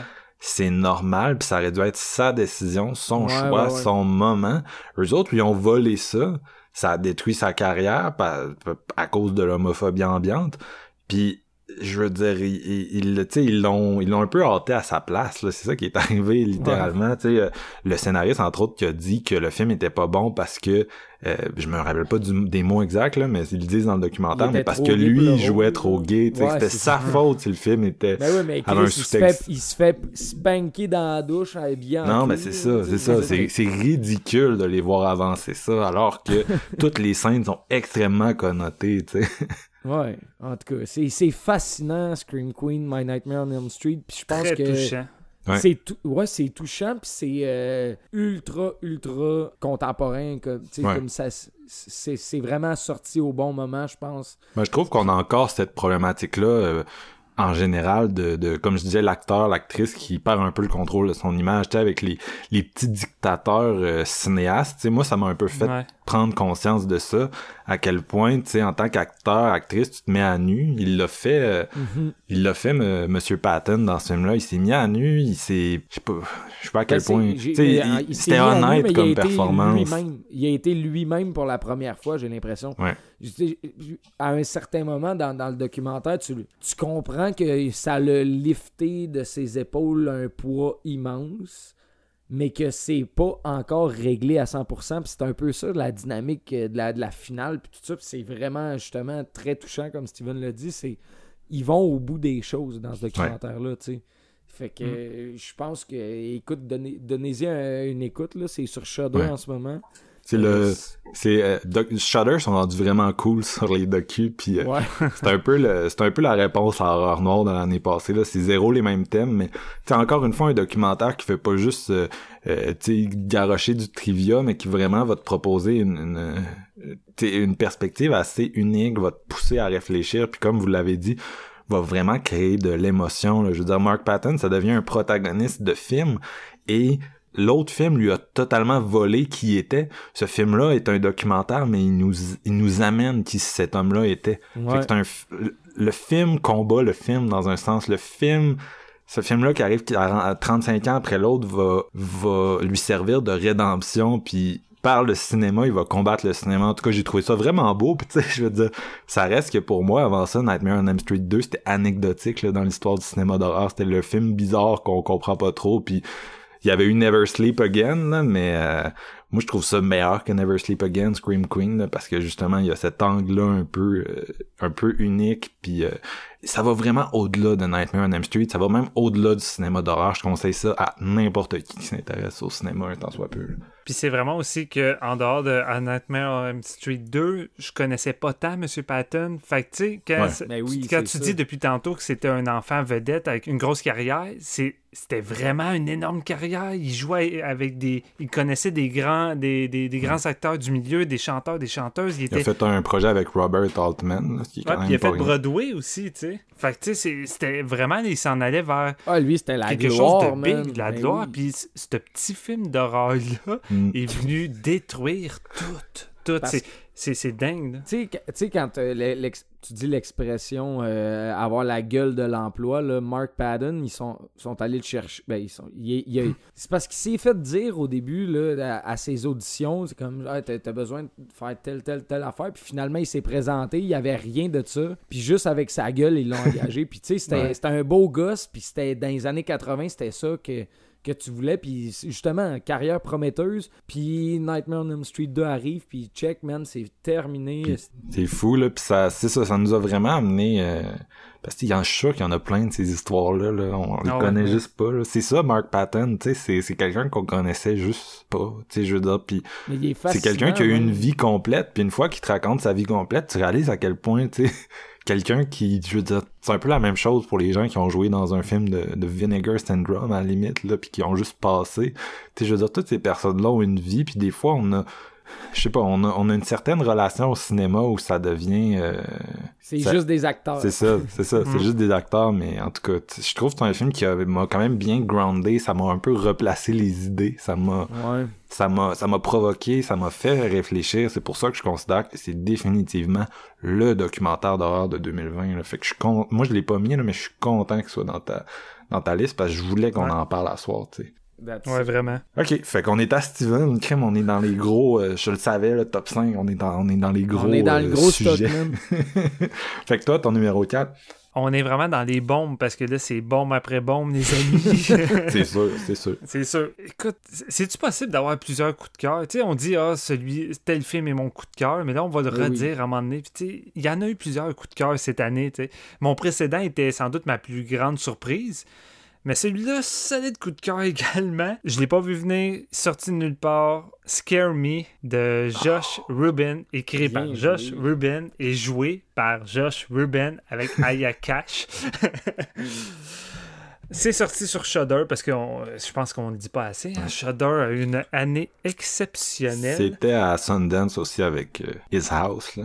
Ouais, ouais. Euh, mais hey, t'imagines-tu de taper ça en double feature à Sundance? Ouais, Wow. Il y avait aussi, Wow. il, y en, il y en avait cette année. Là, je... Ouais, c'est dingue, c'est dingue. Et c'est le genre de film que ça va pas plaire à tout le monde. C'est fait pour un public cible. Puis bon Dieu que je suis le public cible pour ça. J'ai pas, je le regardais puis j'étais comme le gars principal, on dirait Steven. Moi je te connais puis tu sais j'ai j'ai chillé avec toi puis tu sais juste sa façon de de faire des mimes puis de de, Ouais. de déconner un peu genre sais il est vraiment physique euh, dans, dans expressif j'étais comme le gars me fait penser à Steven tu pas nécessairement son caractère mais sa façon de j'espère, là, parce de que... raconter non mais en tout cas tu sais quand ils, font des histoires ensemble puis tu les Mm. vois bouger puis créer puis être vraiment expressif j'étais là crème euh, c'est genre c'est c'est- c'est Steven ça me fait penser à lui tu sais Ouais, écoute, c'est touchant. J'aime ça. J'aime ça. écoute, euh, pour ceux et celles qui, qui connaissent pas Scare Me, ça raconte l'histoire de Fred. Puis Fred, c'est un écrivain qui est comme un peu découragé, puis en manque d'inspiration. Fait qu'il va s'isoler dans une cabane, dans les montagnes, vraiment lointain, tout seul, pour aller écrire son premier roman. D'horreur. Puis d'horreur, ouais. Spécifié, c'est quand même important. Puis il va faire la rencontre euh, de la jeune Fanny, qui, elle, est une jeune écrivaine d'horreur qui nage encore dans le succès planétaire de son livre. Euh, le roman, c'est Vénus, je crois. Ça fait quand même un bout que j'ai vu le film. Ouais, c'est Vénus. ça. Vénus. Puis chacun ont loué un chalet puis sont en train d'écrire leur, le, leur nouveau roman leur nouveau, leur nouveau roman d'horreur, mais Fred c'est son premier, c'est pour ça que je me fous. Là. Ouais. anyway, Fred il a pas fait grand chose, il a écrit trois non. phrases dans un fichier euh, ouais, non, Word, là, ce qui devient évident après cinq minutes de film, c'est pas un spoiler. Ouais. Puis là, en soirée, durant une panne majeure de courant, ben Fanny va aller rejoindre Fred dans sa cabane, puis elle va lui proposer, pour passer le temps, de jouer à un petit jeu. Puis chacun leur tour, c'est assez simple. Devant le feu, ils vont juste se raconter une histoire effrayante en essayant de se faire peur euh, mutuellement. Fait que le défi, c'est de réussir à faire peur à l'autre. En gros, c'est ça l'histoire. Moi, je commence ça. Je ne pas tant renseigner encore une fois. C'est rendu que j'aime vraiment découvrir les films le plus vierge possible. Là, je me dis, crime, ça a vraiment le synopsis puis le début d'une anthologie. Fait que là, t'en as un qui va partir l'histoire, puis on va embarquer dans le segment avec les d'autres acteurs.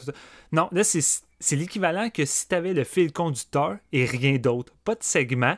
Les segments, c'est les deux acteurs. C'est juste ça. C'est le cinéma minimaliste à son meilleur qui est taillé sur mesure pour moi. Un décor, deux personnages pendant une heure et demie et beaucoup, beaucoup, beaucoup de dialogues et de mimiques physiques, comme le dit si bien Marc-Antoine, parce que c'est vraiment juste chacun leur tour.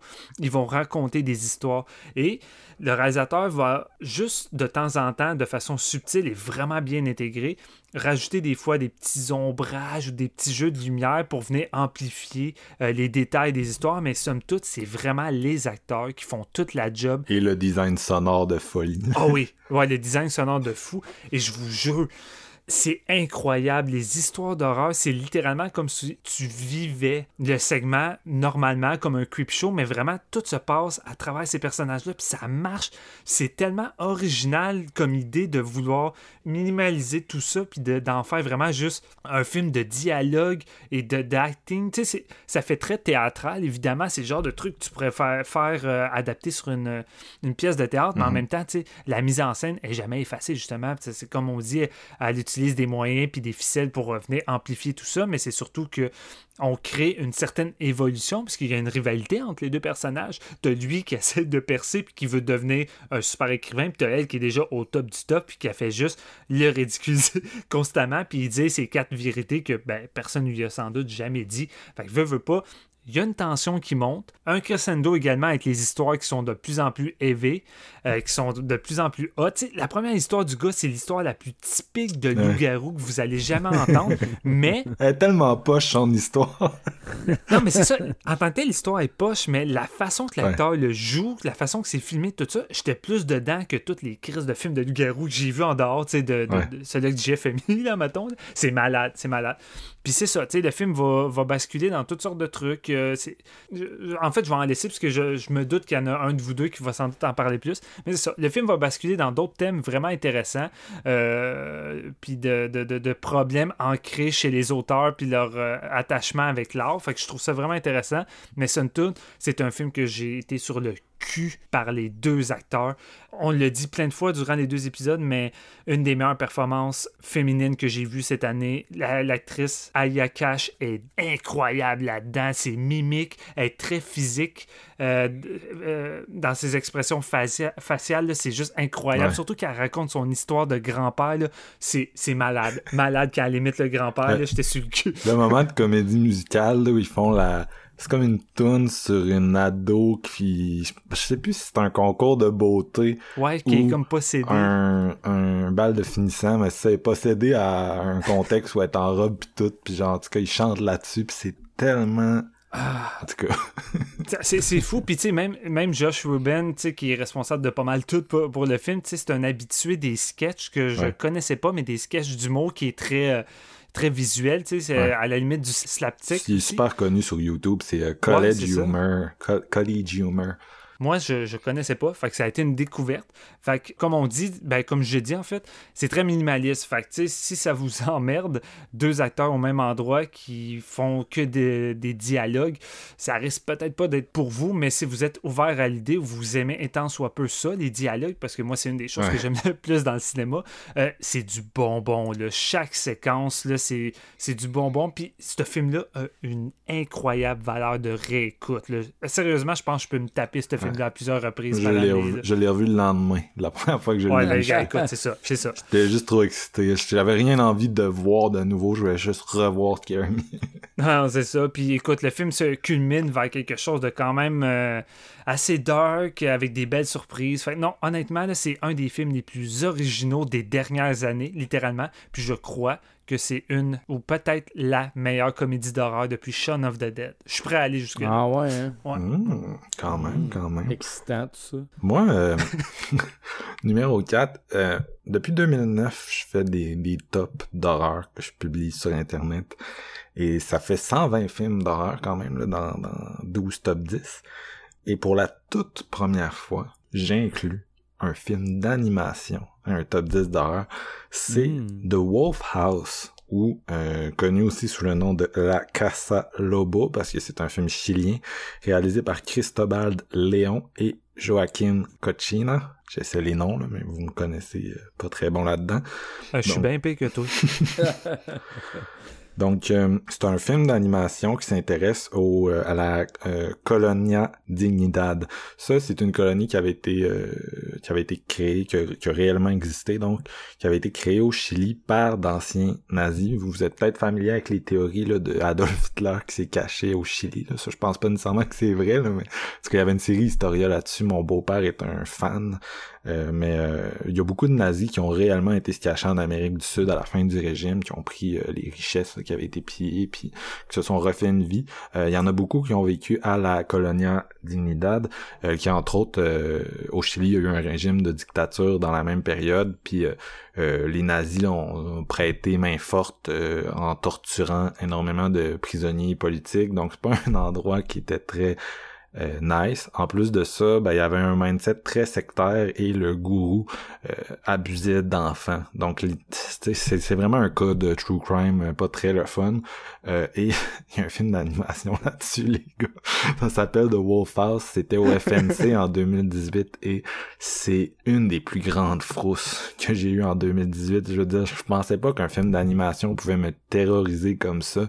Euh, moi, en dehors de Perfect Blue de Satoshi Kon, que j'adore aussi, qui est un film d'horreur vraiment euh, prenant, là, un film japonais d'animation, j'ai rarement eu peur sur de l'animation, ça m'est juste pas arrivé. Je regarde ce film-là avec une petite narratrice là, qui, qui chuchote, puis toutes les techniques d'animation que vous pouvez penser avec de la gouache puis des figurines en papier mâché qui se Mhm. promènent, puis je me dis je me dis, ça va-tu me faire peur, ça? Je veux dire, tu sais, elle a une espèce de côté euh, bricolé, mais extrêmement euh, ludique, là. Je veux dire, l'animation là-dedans, euh, qui est très, c'est très physique, là, contrairement à... Je connais pas très bien mes films d'animation, là, je vais être honnête, mais tu sais, euh, mettons un Pixar, c'est c'est ou un, un Ghibli, tu sais, je veux dire, c'est c'est du dessin. Là, on est vraiment dans la construction physique, et on le sent, Ouais. il y a une matérialité à tout ça. Un genre de maquette, si on veut. C'est ça. Ben, il y a vraiment beaucoup de techniques qui sont employées. là. J'avais lu là-dessus un peu, puis euh, c'est, un mélange de beaucoup de choses, puis ça sert à une espèce d'esthétique surréaliste où on se promène dans une maison, des pièces, puis il y a tout qui se passe. C'est comme on est dans une espèce de tourbillon surréaliste où il y a constamment euh, des trucs qui s'ajoutent, qui se retirent, puis un espèce de... C'est un espèce de long cauchemar. Puis je vous ai mis en contexte là, de, de, de je veux dire l'événement sur lequel ça se base, l'abus euh, sur lequel ça se base. Puis en tout cas, il y a, il y a certaines scènes là-dedans qui ça appelle à des à des sens qui sont absolument pas rationnels. là. Je veux dire, on, on- c'est vraiment un gros gros gros trip technique où tu te retrouves dans cette espèce de cauchemar-là, mais tu sais, c'est vraiment des textures, de l'esthétique, un design sonore, le bruit du papier mâché, puis de, une espèce de... C'est vraiment compté comme une fable pour enfants, là, puis ça ajoute à l'aspect creepy, sincèrement. Mais c'est ça, cette narratrice-là qui chuchote cette fable-là, puis tu comprends que l'espèce de sous-texte est encore pire que ce que tu peux penser, mais en même temps, euh, tu sais, c'est pas un, c'est pas un film qui va aller straight forward, puis qui va juste te raconter quelque chose de façon super euh, narrative. Donc, euh, The Wolf House, c'est je veux dire, si vous aimez le cinéma de David Lynch, vous aimez le Dario Argento, vous aimez les trucs oniriques, surréalistes, ben votre meilleur deal cette année, c'est littéralement ce petit film d'animation là, qui va euh, créer des images que je suis pas sûr qu'un film live action serait capable de créer. Je veux dire, cette espèce de maison-là, caméléon qui change de peau dix fois, je pense pas que tu pourrais... malaisant. C'est ça, c'est, c'est, c'est, c'est à donner froid dans le dos. J'ai écrit au gars, tu sais, je veux dire, j'étais tout seul, ma, ma copine était partie, je pense, chez ses parents. Euh, c'était durant l'été quand le, confinement était un peu plus relaxé puis j'ai écrit aux gars les gars j'ai commencé un film d'animation c'était une sale erreur j'ai la chienne. Euh, comme ça m'est rarement arrivé cette année. Donc euh, c'est ça c'est un film qui après son passage au FNC a été hyper difficile à trouver. Petit passage rapide sur Mubi. Malheureusement je l'ai manqué. Moi je l'ai loué sur la plateforme du cinéma du parc et finalement il est disponible sur iTunes là en location. Euh, essayez la Casa Lobo, essayez de Wolf House. Je sais qu'il y a des gens qui ont de la misère à le trouver, même en, sachant qu'il est sur iTunes. Euh, il est comme enterré dans... dans, Genre moi, quand je, le cherchais, j'étais comme maudite merde. Hein, je te nommais pas, mais c'était pas mal ça. euh, ça me rappelait quelque chose. Il, il, est enterré dans, dans, dans les suggestions de iTunes. Mais c'est ça, c'est vraiment... Euh, ça se peut, là, vous soyez comme moi, puis vous soyez un peu sceptique. Est-ce qu'un film d'animation peut vraiment me donner ce feeling-là? Mettez-vous ça le soir dans le noir et je vous garantis que vous êtes, si vous êtes tant soit peu réceptif à ce genre de, de cinéma-là, irrationnel un peu, vous allez euh, tomber sur le cul tellement ça, ça va vous...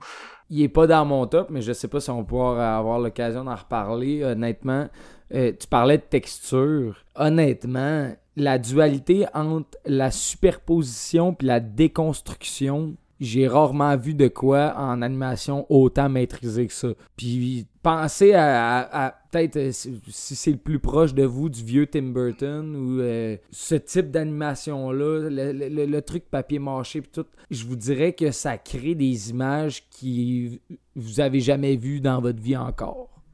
c'est l'impression que, que, ça m'a donné. J'étais genre, c'est quoi que je suis en train de regarder là? Fait que euh, louer la Casa Lobo, euh, je suis fucking down avec ça, mais ça m'a vraiment. Ça, l'a amené vers une sphère du cinéma que je connaissais pas encore. Moi, j'avais été au, euh, à un musée d'un, d'un, cinéaste d'animation tchèque. J'étais à Prague, si je me trompe pas.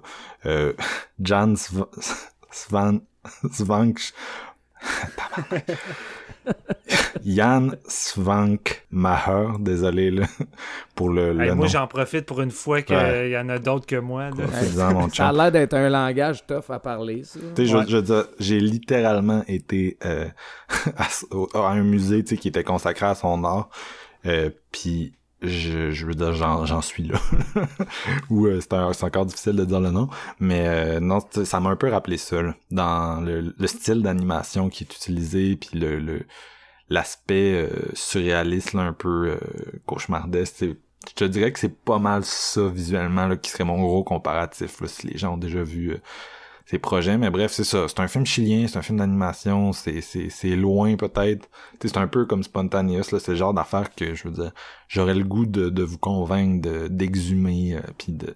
Je sais a beaucoup de gens qui l'avaient vu au FNC. Là. Il y avait eu plein de bonnes critiques. Puis, euh, entre autres, Horreur Québec avait publié un 4.5 sur 5.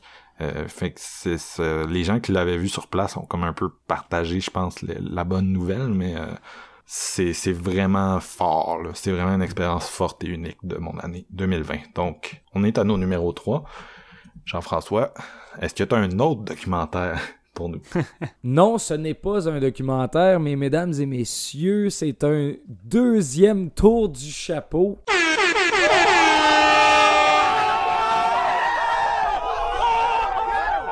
Oui, euh, j'y vais avec Spontaneous de Oh, Brian Dufield. Je pense que ça va être nos Euh, deux seuls cette année. Hein. Ouais, hein? Ah oui, oui, euh, je viens d'a- je viens d'allumer, puis je pense que oui. Écoutez, euh, que rajouter? Euh, sinon le fait que c'est des personnages ultra attachants, ultra bien dirigés, c'est ultra maîtrisé. Puis, by the way, euh, Catherine Langford qui se tape un 41 de tequila parce que tous ses chums explosent à l'école, c'est vraiment badass. Euh, J'ai tellement aimé ce film-là. Honnêtement, ça me rappelait un peu la même vibe que j'avais eu euh, avec Detention. C'était Oui. en 2010. Ouais. 2011 à Fantasia, 2012 sorti euh, mainstream. Ouais. Je sais pas si vous connaissez Detention. By the way, si vous connaissez pas le film, allez-y tout de suite. Parce Oui. que c'est du 5 sur 5. Là. On va pas en faire un. J'ai j'ai tellement hypé mon, mon body de- à l'époque euh, Ouais, c'est ça. sur le show. Ouais. ouais, exact. Non, C'est vrai. hein. Mais ça, ça, ça me rappelait cette vibe-là un peu, man. Le, le- le- le coming of age, le secondaire, le- le- le- le- les amourettes. Dans un vibe de film d'horreur tellement en contrôle de ses moyens. Il, il fait fucking bien. Puis j'ai vraiment. J'ai retenu un des trucs que, que Marc t'avait dit tantôt. Puis t'as commencé en disant sur 1h42, comment que ça va tenir la route avec ce synopsis-là. Puis C'est tellement vrai. Je me posais un peu la question. Par contre, euh, on- je me l'étais fait vendre par Steven. Je me souviens, Steven était comme, Man, les gars, il faut que vous voyez ça. Par contre, moi, j'ai... Avant qu'ils me disent ça, j'avais vu sur iTunes la pochette, puis je suis comme sérieux, c'est quoi ça? puis c'est un peu comme toute la synthèse. Ouais, c'est- un peu la synthèse de tout ce qu'on a dit à date sur le film. Là. Je veux dire, je veux pas m'éterniser non plus. Par contre, euh, maudite merde, man, c'est tellement le fun. C'est tellement vivant comme film. Je veux dire, euh, ça tourne les coins où c'est que tu t'en attends pas. Puis tout ce que ça. Ça a déjà été fait ailleurs, ça le fait encore mieux ici, j'ai l'impression, tu sais. C'est un, un bon coming of age avec un- une dose d'horreur qui est crissement quand même assez élevée, je vous dirais. là. Je veux dire, ça l'amène sa dose de sang. Puis dans mon top 10, c'est un des plus sanglants, même si c'est un espèce de, de rom-com vraiment cute. Ah, il y, a- il y du gore là-dedans. Il y a du gore. Ouais, ouais, c'est Il y a ça. des litres puis des litres Vous, vous êtes pas prêts. C'est c'est comme, c'est comme le, le, le, le- le Dead Alive de la rom-com. Je sais pas trop. là. C'est- Excellent, excellente métaphore. Ouais, Quoique c'est- Dead Alive est déjà une genre de petite rom-com. Fait que... Ouais, ben c'est ça. On dirait en le disant, suis comme, c'est comme le numéro 2. C'est ça, on avait fait un top 3 des rom-com vraiment gore. euh, il arrive en deuxième position. fait que là-dessus, gars, je vais pas m'éterniser. Je veux dire, spontaneous, sauter dessus, c'est lettre, la pochette est dégueu, t'achètes pas le poster, pas en tout, mais tu loues le film puis t'achètes le DVD vu qu'il a pas été acheté par Netflix. Damn it, Paramount. Damn it. Steven, t'as le bâton de parole. Numéro 3. Celui-là, ça va être quelque chose. Euh, c'est malade, man. Non, mais arrive écoutez, vers la fin, plus que c'est épique. ce film-là mé- mériterait un épisode de séance. On n'a pas fait, on n'a pas eu le temps. En tout cas, ça a été une, une année mouvementée. Pourtant, on a été très productif. Ce film-là, ça a juste pas à donner. Pourtant, c'est le genre de film qui a tellement trop de contenu que je suis comme, ok, je vais y aller comme c'est, puis je vais essayer de. de, de- je sais pas. Mais en tout cas, c'est un film qui mixe tellement les genres que ça en est un ovni. Puis là, Marc-Antoine en a parlé un peu au début parce qu'il se disait, ah, c'était pas assez Mon horrifique. petit. Bakuro. Eh oui, Bakura. Ah. Film brésilien. J'ai tellement aimé le film Aquarius que le réalisateur avait fait juste avant. J'étais vendu à Bakuro juste sur le dos d'Aquarius qui était dans mon top Ouais. 10 euh, en 2016, je pense. T'imagines comment la plupart des gens sont pris au dépourvu parce que Bakuro est quand même différent Ouais. euh, dans sa façon de- d'exploiter euh, ses thèmes. Mais euh, c'est ça. En fait, c'est un film, je pense, qui peut fonctionner dans n'importe quel top. Tu veux le foutre dans le top euh, horreur, je crois que ça peut fonctionner. En tout cas, ça l'est pour moi. Tu veux le mettre dans un top général, ça va être bien correct. euh, tu veux Ben, le c'est- mettre dans un top. C'est du gros film de genre, là. Tu sais, c'est un hommage à John Carpenter, puis ça a tous Ouais. les genres que John a touché dans le même film. Exact. C'est réalisé par deux, deux personnes. Là, je vais massacrer les noms, c'est dans mon tour. Giuliano Dornel et Kleber Mendoza Mendoza Filo. Je vais éviter de mentionner les acteurs, c'est tous des noms comme ça. Puis ça se passe dans, dans une espèce de futur dystopique quand même assez proche de la réalité, fait que c'est pas tant lointain. Et ça se déroule évidemment dans le village de Bakuro, Bakurao, Bakurao, Bakurao, Bakurao, je pense. Bakurao, comment vous le dites, ouais, Bakurao. Les villageois qui sont en train de faire le deuil car euh, la, comment, on dit ça, la matriarche, La doyenne. la doyenne, ouais, on va dire en français, la, la doyenne Carmelita euh, est décédée à l'âge de 94 ans. Fait que c'est comme un gros événement pour eux. Et j'allais dire l'héroïne principale, mais il y a beaucoup de personnages dans le film. Tu sais, le village est tout intégré Ouais. dans tout ça, ce qui est vraiment intéressant, mais C'est Korean style, c'est la communauté plus qu'une personne. Ouais, exactement. Mais tu as quand même Teresa qui, elle, avait quitté euh, le village depuis un moment, je crois, revient pour les funérailles de Carmelita. Fait qu'elle va reprendre un peu le- le- le cours, retrouver les gens qu'elle n'avait pas revus depuis longtemps. Et euh, en même temps, c'est une occasion pour nous euh, de découvrir aussi les gens du village, leur routine de vie. Euh, on se rend compte que, écoute, c'est un village qui est pas mal très pauvre, délaissé. Puis en même temps, je pense que ça fait d'état de la situation au Brésil sur bien des problèmes, parce que souvent, on a tendance à voir le Brésil d'une autre façon quand on regarde des grosses productions hollywoodiennes, les filles à bikini, l'alcool et tout ça, mais la réalité, c'est autre chose, Ouais. hein? Je Ben, sais pas. surtout depuis quelques années avec leur Trump Ben, brésilien. Ouais, exact, exact. Puis, suite au décès de, Carmelita, il va commencer à avoir des événements étranges. Euh, des villageois vont apercevoir une espèce de soucoupe volante qui se promène au-dessus du village. Euh, celui qui enseigne euh, la géographie et l'histoire aux enfants dans la petite école de Bakura, ben, il va se rendre compte que sur le GPS puis sur l'Internet, ben, la ville est plus sur la carte. C'est comme, elle n'existe plus, elle a disparu. Puis il y a deux étrangers en motocross qui passent, qui s'en viennent visiter, alors qu'il n'y a jamais de touristes, il n'y a rien à voir vraiment. Euh, ce qui est drôle, c'est qu'ils n'arrêtent pas de dire Ah, ok, vous venez visiter le musée de Bakura, mais tu le musée, c'est pas, pas grand chose, c'est un petit musée, puis t'as pas l'impression que le- les gens viennent visiter ça. Fait tout ça va culminer vers une espèce de grosse chasse. Euh, une grosse chasse euh, avec des, des, des- des tueurs qui sont venus euh, chasser les gens du village pour X raisons. Fait que là, c'est les gens du village qui se mettent en mode survival pour essayer de survivre puis de, de combattre la situation. Ah. Dit de même, c'est très grossier parce que le film, c'est pas tant axé euh, que sur l'action. Il, y a- il y a quelques moments, mais c'est, lent. C'est un film qui a beaucoup de choses à dire. C'est très ancré dans sa, dans sa politique, comme le dit Marc, surtout la politique actuelle avec leur pseudo-Trump. Euh, on passe d'un genre à un autre. Udo Kier là.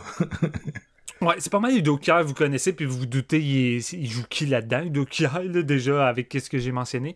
Mais c'est un film pour les amateurs de John Carpenter en partant, parce que c'est clairement l'influence numéro un. Euh, puis c'est pas pour rien, ils utilisent même la, la- la track Night de une des, des soundtracks de John Carpenter solo qui a fait le Steam 2, euh, qui est intégré dans tout ça, mais c'est surtout L'école s'appelle euh, John Carpenter, mais genre en, en brésilien, je me rappelle pas exactement. Ah, je le savais pas, ça. euh, Ah, Je sais ouais. plus quoi. Ouais, l'école Ah, je savais pas, du ça. village. Ok, c'est dingue. Euh, mais c'est ça, le film est construit pratiquement euh, comme un assaut of euh, Prince 13, tu sais. Puis c'est pour ça, moi, que je me dis que ça peut fonctionner dans l'horreur, parce que la façon que les réalisateurs shootent euh, la menace, c'est une menace pratiquement invisible, puis il y a des séquences là-dedans qui sont pratiquement dignes d'un film d'horreur. Je pense notamment à une scène avec des enfants qui s'amusent avec une flashlight sur le bord d'un champ, puis c'est celui durant la nuit qui arrive à, se rendre le plus loin pour aller chercher la, la- la flashlight sans avoir peur. Puis évidemment, il va arriver quelque chose, mais c'est surtout la façon qu'il filme la menace. Euh, il filme ça un peu comme, euh, comme du John, une genre de menace euh, fantomatique, la ville qui disparaît, euh, de la carte, les inconnus qui arrivent, l'espèce de secoupe volante. T'es comme pas trop certain qu'est-ce qui est en train d'arriver. Fait que vraiment, l'atmosphère qu'ils construisent alentour de ça est incroyable. Puis ce qui est vraiment cool, c'est un peu l'effet euh, l'effet de réversion, puisque la première moitié du film, on est plus du côté des villageois, on apprend à les connaître, tout ça. Puis à un moment donné, on change de cap, on est plus du côté des chasseurs. Puis à un moment donné, c'est fou parce qu'on va vraiment suivre les chasseurs, puis là, c'est rendu le village qui est rendu un peu fantomatique. On sait plus où sont les villageois, qu'est-ce qu'ils préparent. Puis là, c'est rendu, euh, le, le chasseur devient la proie, Ouais. comme, on, comme on dit souvent. Fait que c'est- le, le revirement de situation, puis la façon que c'est mis en scène, ça devient une espèce de, de gros western. Puis là, par moment, t'as l'impression que t'as l'esprit de Sergio Leone puis de Sam Peckinpah qui traîne un peu partout. Des- C'est sanglant, t'as une bonne tension.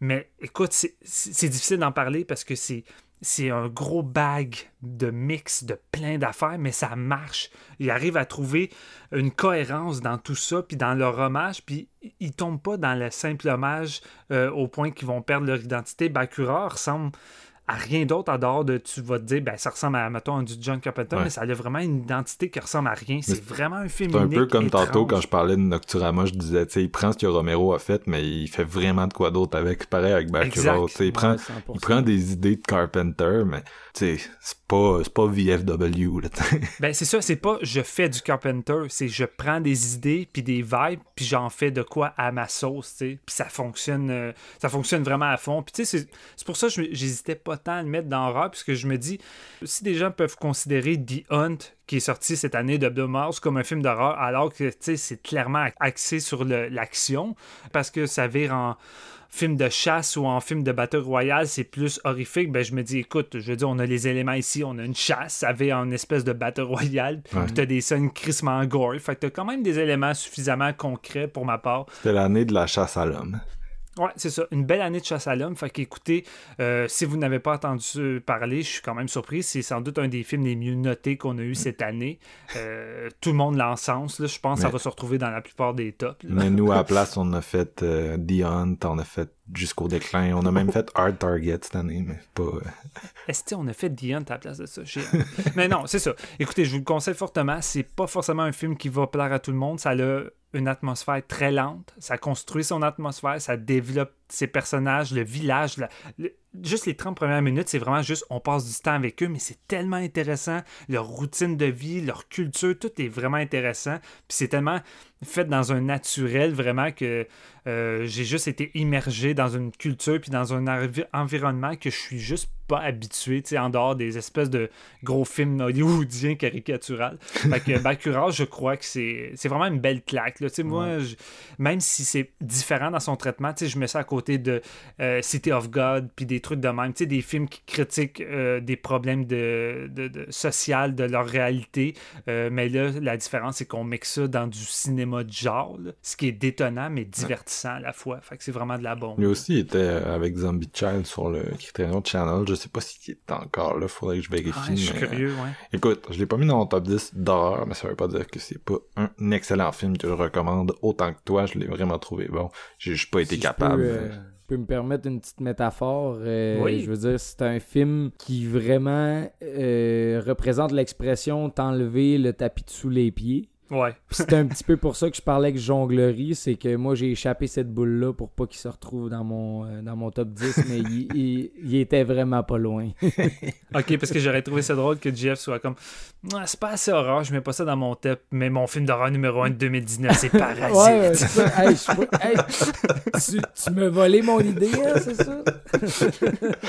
je reviens avec un 2019-2020, man. Sérieux, là. Attendez-vous pas à ça, là.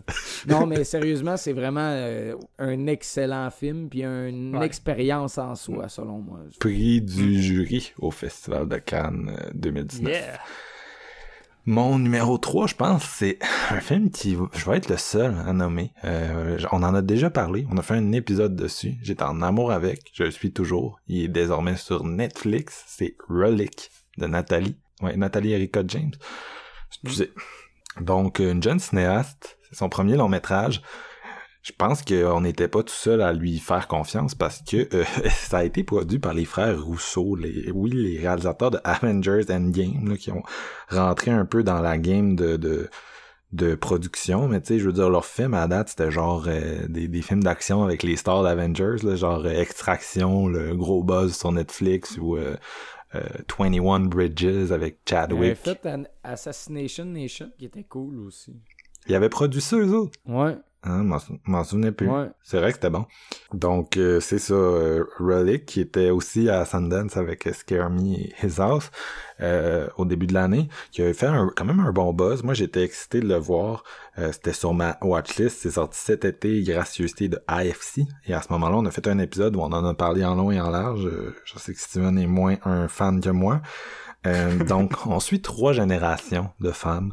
Euh, donc, Robin Nevin, Emily Mortimer, Bella Headcoat, les actrices qui jouent euh, une mère, sa fille et la fille de sa fille. Là, donc, puis la mère qui est en, elle est en, en état un peu de, de, de dégradation mentale. Schizophrénie, un peu, si on peut dire. Bah, pas vraiment. Juste, c'est l'âge. Je, dirais plus Alzheimer. Là. Ouais, non, excuse-moi, c'est ça. Je... C'est la fatigue, là. Je voulais dire Alzheimer. Donc, euh, c'est ça. Les, la, mère, la fille et la fille de la fille, la fille et la petite fille vont se rendre auprès de leur grand-mère qui vit un peu au milieu de nulle part. Les autres sont en ville. Euh, puis euh, elle est veuve. Donc, ils vont se rendre pour la voir, puis ils vont comme réaliser que ok, il y a peut-être un, il y a peut-être un problème. C'est peut-être le temps de la placer. Euh, bref, ce synopsis-là, je l'avais déjà fait dans l'épisode. Je vous recommande d'aller l'écouter. Je vais quand même répéter mhm. les quelques qualités principales qui m'ont vraiment marqué de ce film-là. Euh, on en avait parlé, puis on, je me souviens qu'à l'époque, on disait c'est pas nécessairement un film qui réinvente le genre comme d'autres titres.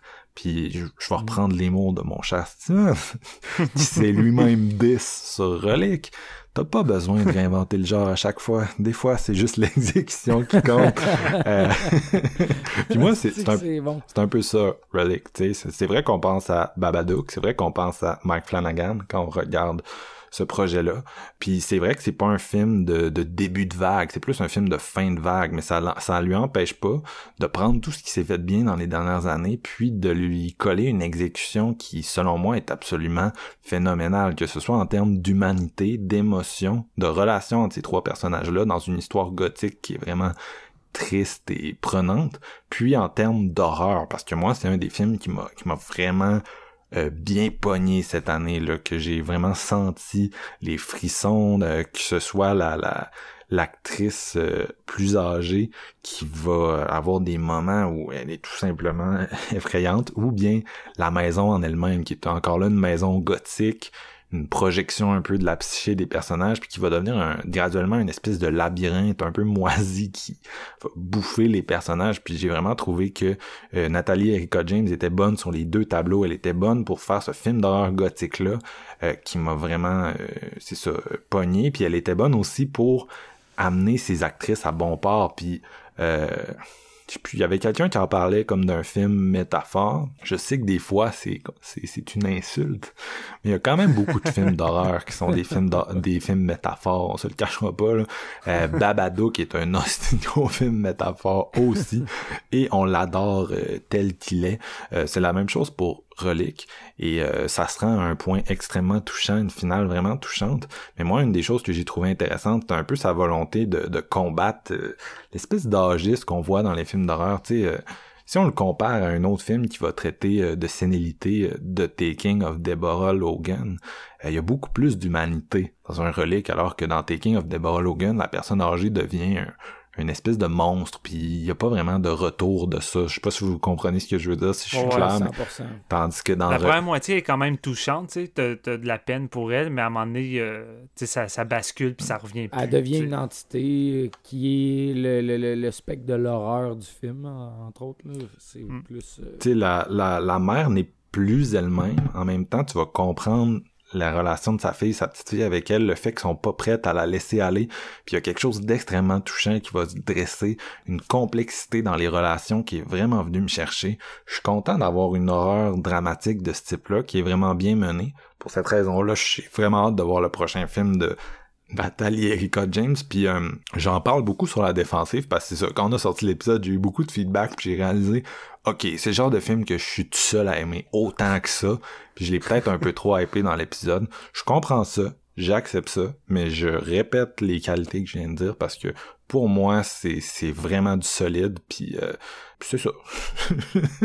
je sais pas quoi dire d'autre, c'est, c'est ça, c'est juste, c'est juste c'est peut-être ça l'année 2020, tu sais, c'est pas tous des mm. films qui vont euh, qui vont euh, refaire euh, l'horreur, mais crime, c'est ça. Des, des fois, t'as pas t'as juste besoin d'une grosse réponse émotionnelle bien placée pour te retrouver avec un film de, de, top 5 puis c'est ça Relic pour moi je veux dire j'y ai tout simplement pas trouvé de défaut.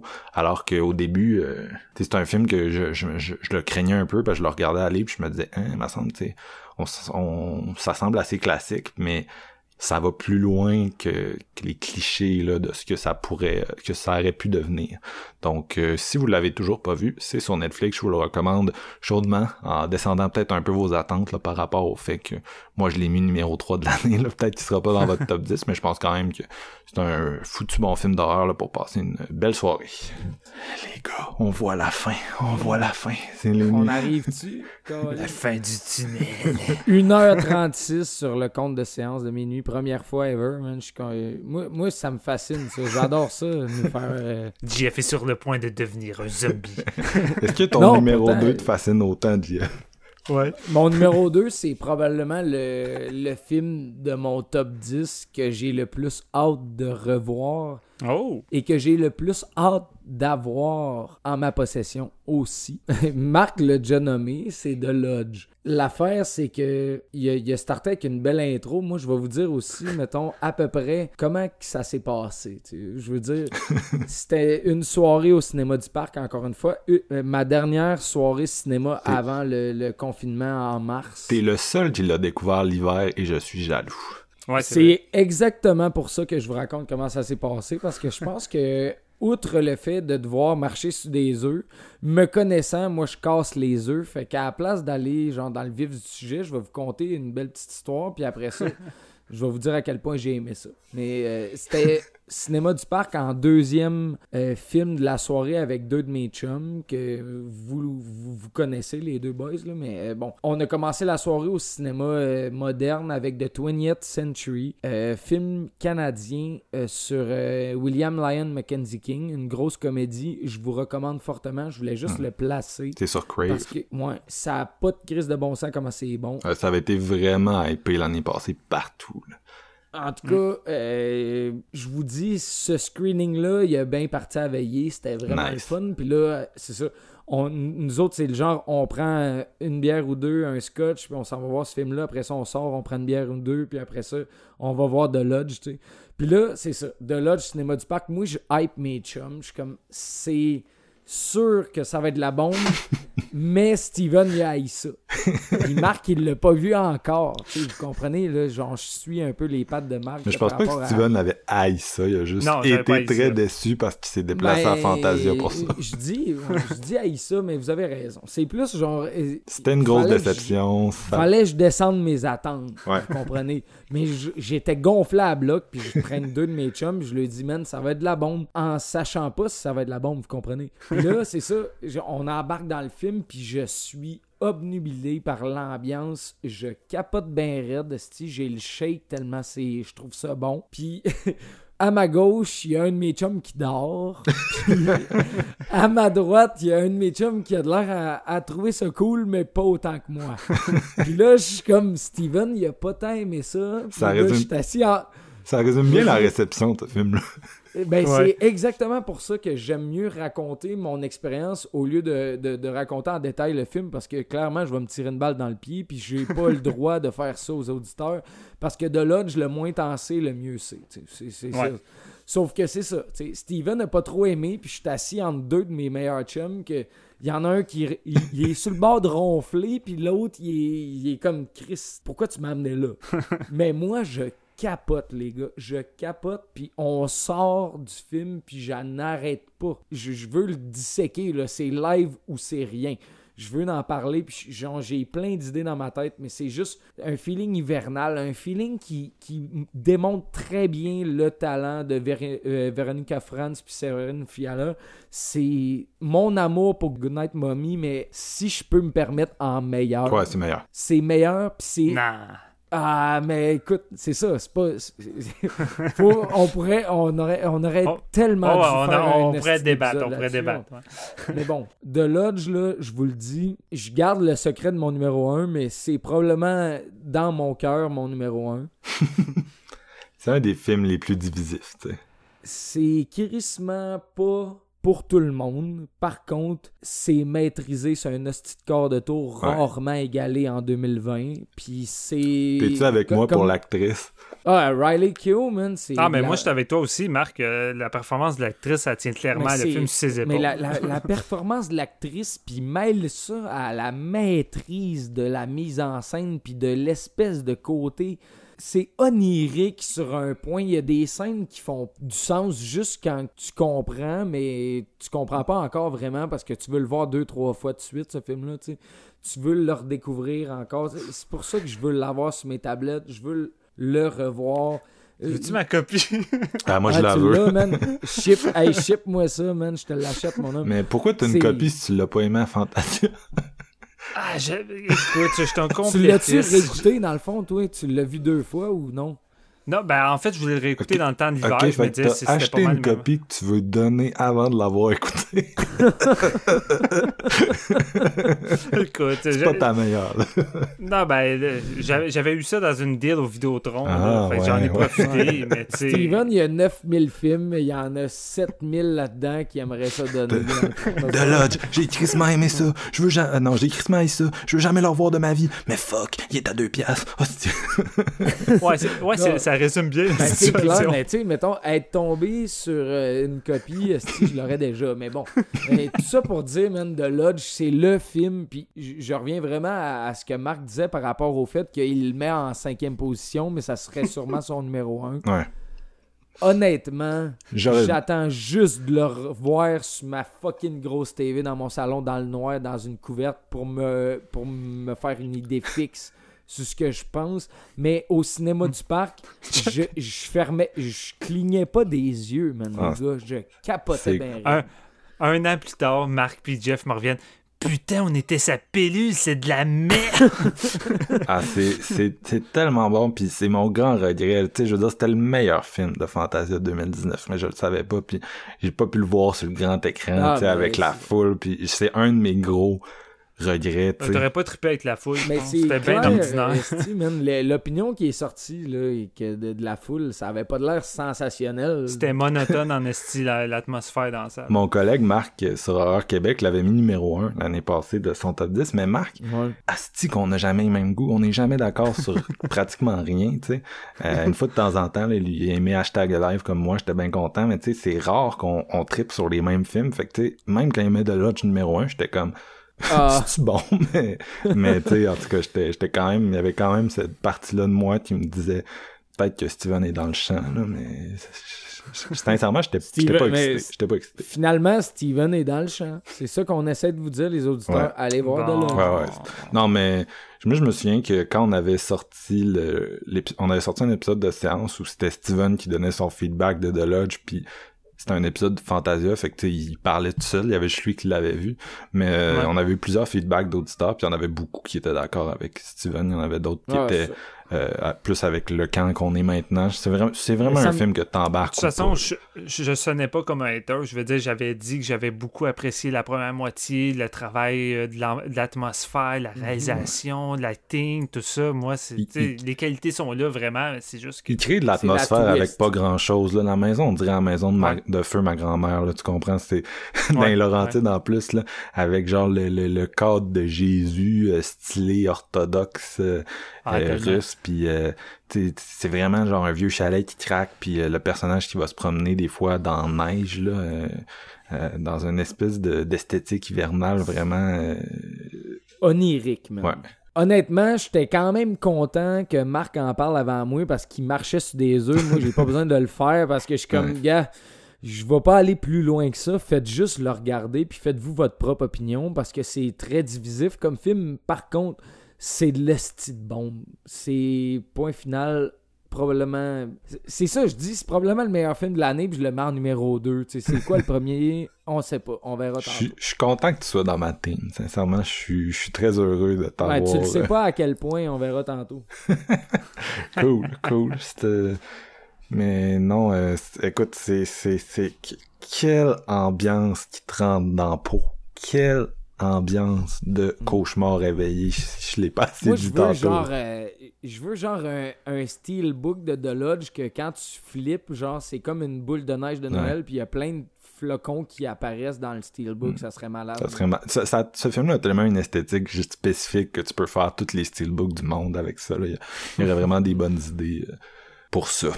Steven, euh, numéro 2, on sait que ça sera pas de Lodge, là, vas-y. ben, en fait, oui, non. Les gars, oh, je suis revenu sur le sentier de la vérité. Euh, je tire ma bouteille de vin par la fenêtre, puis je m'en viens chez vous. non, euh, mon numéro 2, qui, qui, qui, était pas loin d'être mon numéro 1, est sans doute un des films qui aura été le moins visionné par les gens. Je crois ça a passé dans le bar. Ah, je sais sorti... où tu ouais, sorti garoché sur Prime, parce que je vous le dis tout de suite, le film est sur Amazon Prime, mais personne connaît ça. Dans personne fin sait que c'était sur Prime. De Prime, qui a déjà le pire algorithme de la business. Ouais, déjà, faut vraiment te dire. Moi, je vis dans, dans, dans, le déni en ce moment. Je suis même pas capable de, de saisir. Ta minute, ça, ça, va te revenir assez vite. Tu l'as vu. C'est le... Ouais, tu l'as vu en plus. C'est le film indien Jalil Katou film Bollywood, les amis, parce que je pense que le problème, c'est qu'on associe tellement le film, le cinéma indien à la danse, la musique, l'extravagance, euh, la, masculinité euh, sexuelle et toutes ces, choses-là à l'over the top, au, ridicule. Au lieu de Shinya Tsukamoto. ouais, non, c'est ça. Et Jalil Katou va dans, dans, le sens contraire. Ça, c'est vraiment c'est une vraie proposition de, de cinéma d'auteur qui tente de, de s'éloigner des clichés du cinéma indien.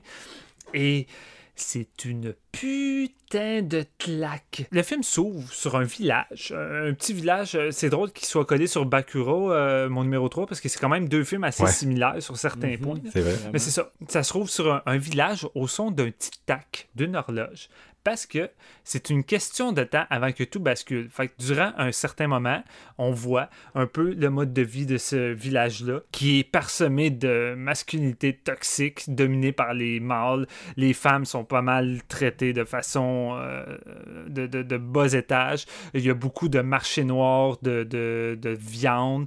Euh, tu vois que la politique là-bas est corrompue, les policiers sont corrompus.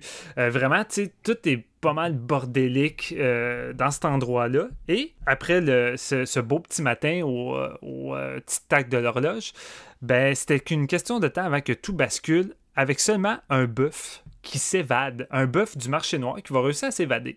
Le bœuf va pas faire grand-chose, il va juste courir un peu partout, semer la pagaille dans le village, rentrer dans des commerces, démolir les commerces, foncer dans le monde. Somme toute, au début, c'est quand même assez drôle, assez loufoque. Euh, tu, vois les villageois qui courent comme des poules pas de tête, qui essaient de récupérer le boeuf. Ça marche pas. Euh, c'est à la limite d'une comédie au début. Tu trouves ça assez drôle. Bollywood classique. Bollywood classique, ouais, à la limite. Mais plus ça va, plus on est en mode, comme l'a dit Marc-Antoine, Shinya Tsukamoto, avec une mise en scène coupé au couteau, mon chum. Puis juste le début, euh, le montage qui, qui, suit euh, les petits tacs de l'horloge pour montrer la routine de vie du village, c'est fantastique. Déjà là, ça a un rip d'enfer. Mais là, plus ça va et plus le bordel s'installe et c'est littéralement l'effondrement social de tout ce village-là qui part en vol à cause de ce bœuf-là. Puis c'est vraiment une escalade. Ça va escalader de plus en plus. La révolte euh, va, se créer. Il va y avoir des divergences entre les, les gens du village, des clans, les policiers l'obsession va tourner sur le fait de essayer de vraiment capturer le bœuf. Mais au lieu que ce soit votre film typique d'animal tueur, parce que tu sais, oui, c'est quand même un bœuf qui attaque les gens, veut, veut pas y avoir des victimes, euh, somme toute, ça reste assez, réaliste sur le fait que c'est vraiment juste le bœuf qui est apeuré, qui sauve, mais le vrai démon de tout ça, c'est l'être humain qui revient à un instinct primal qui va escalader de plus en plus bas. Et la dernière demi-heure de ce film-là, c'est la demi-heure la plus fucking intense que j'ai vécue cette année. C'est du cauchemar sur pellicule non-stop pendant une demi-heure. À la fin, la, dernière finale de cinq minutes, t'es dans bout, mon chum, puis c'est animalier, il n'y a plus d'être humain, il n'y a plus de raison, il n'y a plus de valeur, il n'y a plus rien. la société s'est effondrée, puis c'est vraiment des... On est revenu au temps préhistorique, là, vraiment, c'est ça, puis T'as des plans de caméra de débiles, des plans apocalyptiques de la caméra qui vole au-dessus de, la forêt ou des ponts, puis tu vois des centaines de torches de figurants qui courent partout avec des torches de feu. Euh, c'est le bordel. Vraiment, t'as l'impression d'être genre euh, Apocalypse Nord fucking intense là, en, Inde. Puis vraiment, t'es juste sur le bout de ton siège, puis tu te dis, OK, c'est ta veille de finir, puis ça arrête pas, ça arrête pas, jusqu'à temps que ça arrive à un moment où t'es juste à terre, puis là, ça finit, puis t'es juste comme, oh my fucking god. C'est juste une putain de claque, putain de claque. Euh, faut dire que j'associe beaucoup peut-être mon horreur euh, à la critique sociale cette année. Beaucoup de films qui sont ancrés dans, dans, dans, les problèmes sociaux de d'autres pays qui me rejoignent plus, on dirait. Euh, ça m'intéresse, ça, ça, en même temps, je trouve ça peut-être... ça te drive un peu. Ça me drive, mais je trouve ça éducatif parce que ça me motive à aller faire des recherches par la suite, un peu comme Marc avec la Lorona, tu sais. Fait que Jalen Katou, tu sais, je trouve que ça propose une autre vision qu'on avait pas vraiment du cinéma indien. Euh, je, préfère peut-être vous prévenir, c'est un peu déstabilisant au début, mais euh, dès qu'il y a des personnages qui fument ou qui boivent de l'alcool, ces trucs-là, t'as des petits. des, des, genres de petits. je euh, me sentais genre en quarantaine. Moi, j'étais comme, j'ai pas le droit de voir ce film-là. c'est ça, c'est ça. T'as comme des petits écriteaux qui disent c'est pas bien de fumer, puis ainsi de suite. Fait tu sais, j'imagine déjà faire ce genre de film-là là-bas, ça doit être quand même un crise de défi. Tu dois déjà avoir comme des, des bâtons des roues. Fait tu à la limite, le gars, j'imagine, il a dû se battre. C'est comme, ok, je vais mettre des petits écriteaux partout pour faire plaisir, puis laisser mon film tranquille, genre, faites pas de coupeur. Mais c'est ça, écoutez, vous avez envie. Euh, vraiment d'un film intense, crescendo, qui monte en intensité, puis de voir le, le déferlement genre d'une société dans le chaos, ben écoutez, c'est pas mal un must, puis vraiment, la dernière demi-heure, je pense. Mais c'est quand même pas aussi bon que Tria. il fallait qu'il y ait place. Excusez. Hey, depuis tantôt, je cherche le nom du film. Steven te rappelle même pas de Tria. Je me souvenais. Ah, Kiss. Ça n'a pas de sens, Ah, mais pourquoi t'as ramené Cria? Non, c'est crissement meilleur que Cria. En fait, si Cria vous a dégoûté du cinéma d'horreur ou du cinéma indien, ben Jalal Katou va, va, vous racheter. Mais honnêtement, euh, je pige pas. Je pige pas que ce film-là passe inaperçu. Il avait, il avait joué au FNC avec Bakura, je crois, la même année. Puis le film avait fait un tabac, là, vraiment. Là, le, monde avait, avait vraiment La preuve que tu devrais aller plus au FNC, mon chum. Il y avait aussi euh, Color Out of Space. Ouais, exact. Fait que Amazon Prime, allez voir ça. Vous allez pas le regretter. C'est vraiment une bombe. Malade, malade. je vais, euh, je vais avoir l'air du gars chaud, mais vraiment, l'impression que j'ai eue en regardant Jalikatou, c'était. J'ai pas. non, mais non, c'est. Ok, gars. Mettons, je le dis, puis on passe à autre chose après. Euh, j'avais l'impression que c'était Pumba du Roi Lion qui était pris par les humains et non qui était libre. Puis genre, il va tout casser parce qu'il est comme big, je veux retourner chez nous. Puis c'était un peu. Euh, ok, faut, faut que tu te serves un verre d'eau. non, mais je suis sérieux, man. Sérieux, c'est genre le, le facochère en furie. Ah, c'est clair. tout casser, tu sais. Ouais, mais tu sais, clairement, on n'est pas dans un film traditionnel d'attaque d'animal où que tu veux que les, gens s'en sortent puis que le méchant c'est le chien ou peu importe. là, le bœuf, tu vois le bœuf qui, essaie de survivre pour sa vie puis qui s'échappe de l'abattoir, qui se fait poursuivre par des espèces de maniaques. Tout le long du film, tu espères juste qu'il s'en sort rendu là. que... C'est une des choses que pour moi, les cinéastes qui font des bons films d'attaque animale, peu importe l'approche, ont compris, c'est que faut que tes enjeux soient plus larges que l'animal. si c'est juste l'animal, c'est une série B. Elle peut être bien exécutée, elle peut être divertissante, mais c'est une série B. Quand t'as Jaws ou Jalikatou, c'est parce que l'animal incarne un problème qui est beaucoup plus large que lui-même. C'est ça qui rend ça, euh, qui rend ça euh, aussi euh, un must watch. Fait que... Tu sais, Jalil Katou, c'est tiré d'une tradition là-bas, d'une fête où justement ils courent tout euh, après un bœuf. Fait qu'en même temps, le film critique ça, euh, qui, qui, qui, est pas mal de la violence envers, euh, envers les animaux, qui est souvent un gros problème. Puis les scènes avec l'animal sont vraiment impressionnantes. Je veux dire, ici, on n'a pas de CGI. Tout est fait de, en effet pratique. Puis t'as des scènes que tu dis fuck, je sais pas comment ils ont fait, là, parce qu'il y a des gars qui, littéralement, à coup de corne, ils décollaient sur un esti de temps. C'est assez intense. C'est assez intense. Très solide. On. Mais c'est pas Pumba, là. Si, si, vous avez aimé Le Roi Lion, ça veut pas dire que vous allez aimer Jalen Katou. Je dis ça On arrive à mon numéro 2, les gars. J'ai collé tout à l'heure Amy Simons qui a fait ses premiers pas comme réalisatrice, euh, qui, moi, je l'avais connue à mes tout débuts, là, quand je commençais à contribuer à Horror Web, j'étais un gros fan du, style de cinéma d'horreur qu'on appelait à l'époque le mumble gore, c'est-à-dire euh, les, les drames mumble gore, euh, vraiment indie, euh, low-fi, là, tu sais, mm-hmm. adaptés à l'horreur. Il y avait plusieurs cinéastes à cette époque-là qui représentaient cette mouvance-là. Mumblecore, c'est Mark Duplass, même lui a fait de l'horreur, Mark Duplass. Ouais, vraiment. Puis Mumble Gore, c'est ça, il y en a eu plusieurs, mais entre autres, il y a eu Adam Wingard, il y a eu Ty West. Joe Swamberg qui faisait des drames indie beaucoup, mais qui a participé un peu à la mouvance avec eux, qui a joué dans leurs films. Puis Amy Seimetz aussi, qui était beaucoup présente comme actrice. On l'a vu dans plusieurs de ces productions-là. Éventuellement... A Horrible Way to Die, by the way, c'est un must si vous avez pas vu là-dedans. Non, c'est ça, mm. c'est vraiment un must du genre. Elle était également dans The Sacrament, était dans Your Next, était dans même euh, Upstream Color, là, qui est un, un film de sci-fi qui suit un peu ces préceptes-là, mais pour un autre genre. Euh, fait que c'est ça, c'est une actrice qui s'est beaucoup démarquée dans ce style-là. Éventuellement, elle a elle-même pris la caméra. Elle a fait son premier long métrage, Sun Don't Shine, sorti en 2012, qui est un genre de trailer, mais tu sais, qui défie un peu la, la classification. Là. Fait que pour cette raison-là, c'est le genre d'affaire que tu trouves sur Shudder, tu trouves sur Criterion Channel, mais t'en entends rarement parler par les, les fans euh, d'horreur, les purs et durs.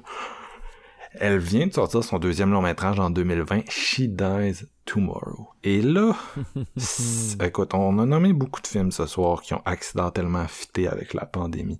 Mais s'il y a un film qui fit accidentellement avec 2020, c'est She Dies Tomorrow. Je vous donne le synopsis. Il y a une jeune femme qui pense, qui est persuadée qu'elle va mourir demain. Et quand elle en parle à ses amis, ils se mettent à être persuadés qu'ils vont mourir demain c'est une épidémie de gens persuadés qu'il n'y a pas de lendemain et qu'ils vont mourir. Et cette anxiété généralisée-là se met à leur faire faire prendre des décisions crissement douteuses. Euh, fait que c'est un peu la c'est un peu la version euh, indie euh, de Spontaneous, tu sais. Oh, Low Spontaneous, c'est vraiment un film qui va viser le plus gros public possible. She Dies Tomorrow, c'est un peu l'inverse. Il y a, il y a c'est, vraiment un... Amy Seimetz, moi, c'est quelqu'un... J'ai beaucoup connecté avec elle comme cinéaste, puis euh, avec She Dies Tomorrow, elle a vraiment... Elle a vraiment frappé fort avec un gros high concept, une parabole existentielle qui rappelle un peu euh, It Follows, mais en encore plus abstrait, parce que It Follows avait quand même une menace qui devenait de plus en plus concrète dans d'excellentes scènes d'horreur. Euh, She Dies Tomorrow, c'est un film qui existe un peu à la jonction de, plusieurs genres, qui a certaines scènes d'angoisse, mais tu sais, la menace est jamais clairement identifiée. Là, quand on est dans des moments plus euh, où on traite un peu l'épidémie, euh, entre guillemets, ça va être vraiment des scènes surréalistes. en tout cas, c'est dur à c'est dur à décrire, mais tu sais, des jeux de lumière, des trucs comme ça. Ouais. Euh, c'est assez, ambigu en fait. C'est le genre de film où tu doutes tout le long que ça existe vraiment, qu'est-ce qu'ils vivent, tu sais. Et euh, ben écoute, ça pouvait difficilement être plus 2020 parce que qu'est-ce qui est plus 2020 que cette espèce de panique-là existentielle profonde euh, à laquelle elle a réussi à se connecter, tu sais, vraiment une espèce d'anxiété immatérielle. Et moi, étant, euh, c'est ça, quelqu'un qui a des troubles anxieux assez profonds, ben, je me suis beaucoup retrouvé dans cette mise en scène-là, dans cette façon de représenter cette problématique-là. Et une des raisons pour lesquelles c'est un film qui est comme un peu à, mi-chemin avec d'autres genres, puis qu'il y, a certaines personnes qui vont peut-être dire « Hey, je suis pas sûr c'est un film d'horreur, mon chum », c'est que c'est un film qui cherche quand même une certaine résolution positive. C'est pas un film qui va juste se rouler dans son horreur tout le long, euh, comme comme le genre le fait en général. C'est un film qui va euh, oui, il y a des trucs vraiment bad qui arrivent, là, sans vouloir spoiler, mais euh, d'un autre côté, il y, a, une espèce de quête d'acceptation de tout ça. Fait que c'est un film qui, qui reste assez thérapeutique, mais qui en même temps pour moi est le film d'angoisse de 2020. C'est le truc qui ressort de cette année que tu te dis, ok, elle l'a fait à l'aveugle sans savoir ce que 2020 allait être. Finalement, elle nous a proposé le film pour moi de 2020. C'est le film qui est profondément venu chercher d'une façon totalement euh, irrationnelle comment je me sentais, puis qui en même temps a été un peu une espèce de... de, de était fini pas si négatif que ça. Bref, c'est vraiment une bébite, She Dies Tomorrow. C'est pour les amateurs d'horreur, peut-être un peu comme les films que Steven vient juste de nommer. Là, je veux dire, pourquoi je me sentirais mal quand t'as Bakuro puis Ouais. Jallikatu, mais tu sais, c'est pour les amateurs qui sont prêts à faire des concessions, à, à mélanger les genres. Moi, vous le savez, j'aime beaucoup l'horreur postmoderne. J'aime les gens qui réinventent le langage du genre. J'aime chaque année voir l'horreur proliférer, se multiplier. Je n'aime pas tant que ça jouer dans les niches. Je suis pas le gars qui va vous sortir des slashers euh, années 80 puis des mortuary Friday Part 8. non, mais tu sais, mettons, l'année 2020, je serais pas le gars qui va name dropper Mortuary Collection puis Freaky, tu sais, c'est pas ça, mon jam. Mais She Dies Tomorrow, tu sais, une espèce de film euh, quasi polanskien, euh, d'angoisse qui, qui va quasiment créer son propre langage pour véhiculer euh, ses, ses, ses, ses anxiétés, ben c'est totalement ce que j'aime. Puis Caitlin Lynchell qui est là-dedans, c'est une des une des héroïnes là, du cinéma euh, américain indie, chaque fois qu'elle est dans un film, c'est comme bang dans ta face et euh, sa Ouais. performance là-dedans est du solide. Donc euh, c'est ça, vraiment un film, un film très abstrait, faut vouloir se prêter au jeu, mais euh, moi j'ai été ensorcelé. Puis euh, Amy Seimetz, She Can't Do No Wrong, tapez-vous de Girlfriend Experience si vous voulez un truc un peu plus narratif de sa part. là. C'était vraiment bon. Puis ça aussi, c'est un peu passé dans le vide, comme beaucoup de choses qu'il a fait. J'ai aimé ça, euh, She Dies Tomorrow. Euh, je voulais juste ajouter ma petite pincée de sel là-dedans. C'est. Je dois faire mon mea culpa au film. Puis ça, c'est totalement. J'ai besoin de le dire, donc je le dis là, parce que c'est le moment pour le dire. je veux? J'ai hâte que les Non, gens non, écoutent non. le podcast. comme, C'est le moment je- pour le dire. C'est le moment pour le dire. Je veux dire, genre, je, je le dirai pas en face de mon mur blanc, je vais le dire live là sur un podcast où il y a des gens qui m'écoutent. Vas-y. Euh, She, She Dies Tomorrow, j'ai aimé ça. Je l'ai regardé avec ma copine, ma copine qui est qui a l'impression que je regarde énormément plus de mauvais films que de bons films. Mais c'est parce qu'on n'a pas euh, un style commun de cinéma, tu comprends? Puis je l'ai regardé avec elle, puis elle aimait vraiment pas She Dies Tomorrow, puis j'ai l'impression, la, la Ça a petite- détendu sur toi? un petit peu, Ouais, ça se peut. Juste un peu. Puis c'est. euh, je, je savais, je, je sais depuis six mois que c'est genre un des meilleurs films de l'année à Marc. Ouais. Puis quand je l'ai écouté, j'étais ultra excité. Puis j'ai vraiment. J'aimais ça, mais genre. L'ambiance, mettons, tu sais, quand tu regardes un film avec ta copine, puis t'es complètement à, à l'inverse, comme. Tu te poses des questions parce que elle, elle amène ses idées, puis ça fait du sens. C'est juste un film que je veux redécouvrir, mettons. Parce que c'est un style, mettons, ça revient pas mal à ce que tu disais, mettons, euh, le, le Mumblecore, tout ça. euh, une équipe qui était vraiment glorieuse, que j'aime beaucoup, tu sais, je veux dire, euh, Joe Swanberg, euh, Ty West, les a nommés, mais tout ça. Ouais. C'est un film que j'aimerais vraiment redécouvrir, puis je me garde les mains dans les airs à vouloir dire, je pense que ma première note est pas légitime. Ouais. Ça arrive. Moi, ça me fait ça avec euh, Possessor cette année où je me sens un peu coupable, mais tu sais, j'ai- j'ai pas compris le hype. tu sais. Mais en même temps, je me dis, ah, faudrait que je le réécoute. Peut-être la deuxième fois, je vais aimer ça, mais en même temps, je me dis, est-ce que je vais vraiment aimer ça la deuxième fois ou est-ce que j'essaie de me convaincre parce que la majorité du monde aime ça, puis ça, ben écoute, c'est un grand mystère, mais euh, bref, je vous spoil, ce sera pas mon numéro un, Possessor, malheureusement.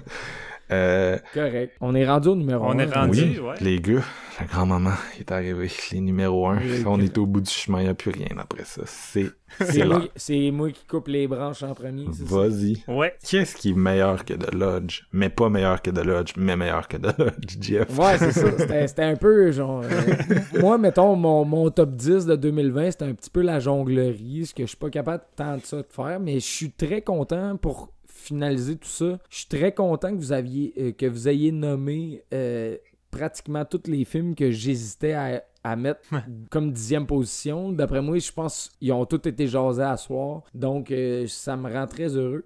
Par contre, mon numéro 1, euh, ça va te surprendre un peu, Marc, mais je suis de ta team. Mon film Oh. numéro 1 cette année, c'est Relique. Oh!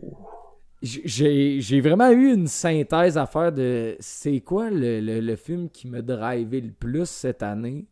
Je l'ai vu deux fois Relique dans la même location. Je me souviens d'avoir eu la chienne. On a fait un épisode, vous allez pouvoir euh, nous réécouter déblatérer là-dessus. Je veux dire, euh, ce film-là me vraiment euh, montrer c'était quoi un bon film d'horreur ficelé avec des bonnes idées de mise en scène. Puis oui, ça réinvente pas le genre, mais arrête, arrêtez de- d'essayer de, réinventer le genre tout le temps parce que, mettons, on suit une vague en ce moment qui est ce genre de film-là, puis lui, il fait crissement bien. Euh, c'est c'est un film qui m'a amené à des, à des places où ce que je me reconnaissais dans des, des moments familiaux qui étaient comme propres Ouais. à moi, puis je veux dire, je me suis reconnu là-dedans, puis... C'est assez.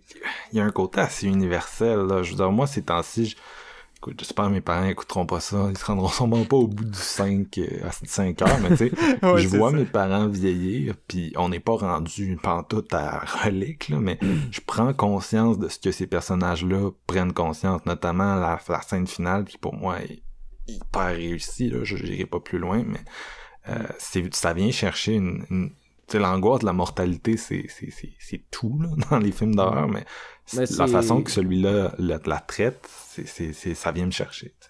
C'est très, très humain, puis c'est un... Si je peux dire, c'est un peu un- une genre de synthèse de ce que, pas personnellement, j'ai vécu en 2019, mais que ma famille proche, c'est-à-dire ma mère, a vécu en 2019. C'est-à-dire des thèmes qui sont vraiment très, très, très près de moi. Puis de découvrir ce film-là me atteint d'un fouet qui était relativement très, très intense. Puis j'ai aimé comment c'était fait, j'ai aimé la sensibilité derrière ce film-là, j'ai aimé vraiment euh, les... Oui, il y a des hosties de scènes épeurantes, puis moi j'aime ça avoir peur, vous le savez, là, je veux dire, je me répète Ouais. sur séance, mais moi je suis je suis un gars qui a peur facilement dans l'horreur, puis c'est ma Ah, raison première de L'ambiance là-dedans, là, t'as pas à avoir honte d'avoir eu peur. Moi, j'étais scotché. Non, ben c'est ça. Puis tu sais, il y, y a autant des scènes qui, qui sont reliées à énormément d'émotions, autant qu'il y a d'autres scènes que c'est du shock value vraiment bien mise en scène que je suis comme OK, ouais, là, en ce moment, je file pas bien, mais le lendemain, je voulais le revoir. Puis c'est arrivé quelques fois avec des avec des films cette année que j'ai j'ai vu deux fois sur la même location, mais Relique, par exemple, puis ça, ça, ça me fait rire parce qu'un de mes bons chums, justement, F- euh, Fa, qui a fait notre thème, lui, il est comme Big, je comprends pas pourquoi tu le mets en numéro un, mais je suis comme, ben, je pense que c'est peut-être le lien envers les émotions qui sont transmises. puis Je, je, je sais pas. Mm. Sauf que ce relique-là me rejoint à 110 000 Ouais. à l'heure. Puis, euh, écoutez, on a fait un épisode, je veux dire, je, je sais pas quoi en dire de plus, sauf que le seul choix que j'avais cette année pour mettre en première position, c'était Relique parce que c'était plus un film dramatique qu'un film d'horreur, autant que c'était ultra horrifique pour moi. Ouais. C'était comme un- le meilleur ballon des deux, puis ça me rejoignait vraiment Comme un, profondément. comme un Hunting of Hill House, c'est un drame familial vraiment fort, en plus d'être, certains des meilleurs moments d'horreur de l'année que c'est sorti. Exactement. C'est un- c'est un- c'est une maîtrise d'écriture en même temps dans le style, mais qui- que- oui, qui a déjà été fait, mais c'est pas grave ça. Genre, revisite-le, ce style-là. Je veux dire, la- à quel point on aime les. Mettons, genre, Steven puis moi, on aime les slashers. Le le côté revisiter un slasher, c'est pourquoi? Parce qu'on aime ça. Tu sais, on va en avoir. euh, On aime ses 300 défauts. Ouais, ouais, exactement, c'est ça. Tu, tu vas en avoir 350 dans ta vie, puis genre, ils, ont tous des défauts perceptibles vraiment forts, mais t'aimes le genre. Là, ici, c'est ultra bien fait, t'aimes le genre, mais en plus de ça, il y a une sensibilité qui est vraiment reconnue derrière l'écriture, puis derrière l'intention Ouais.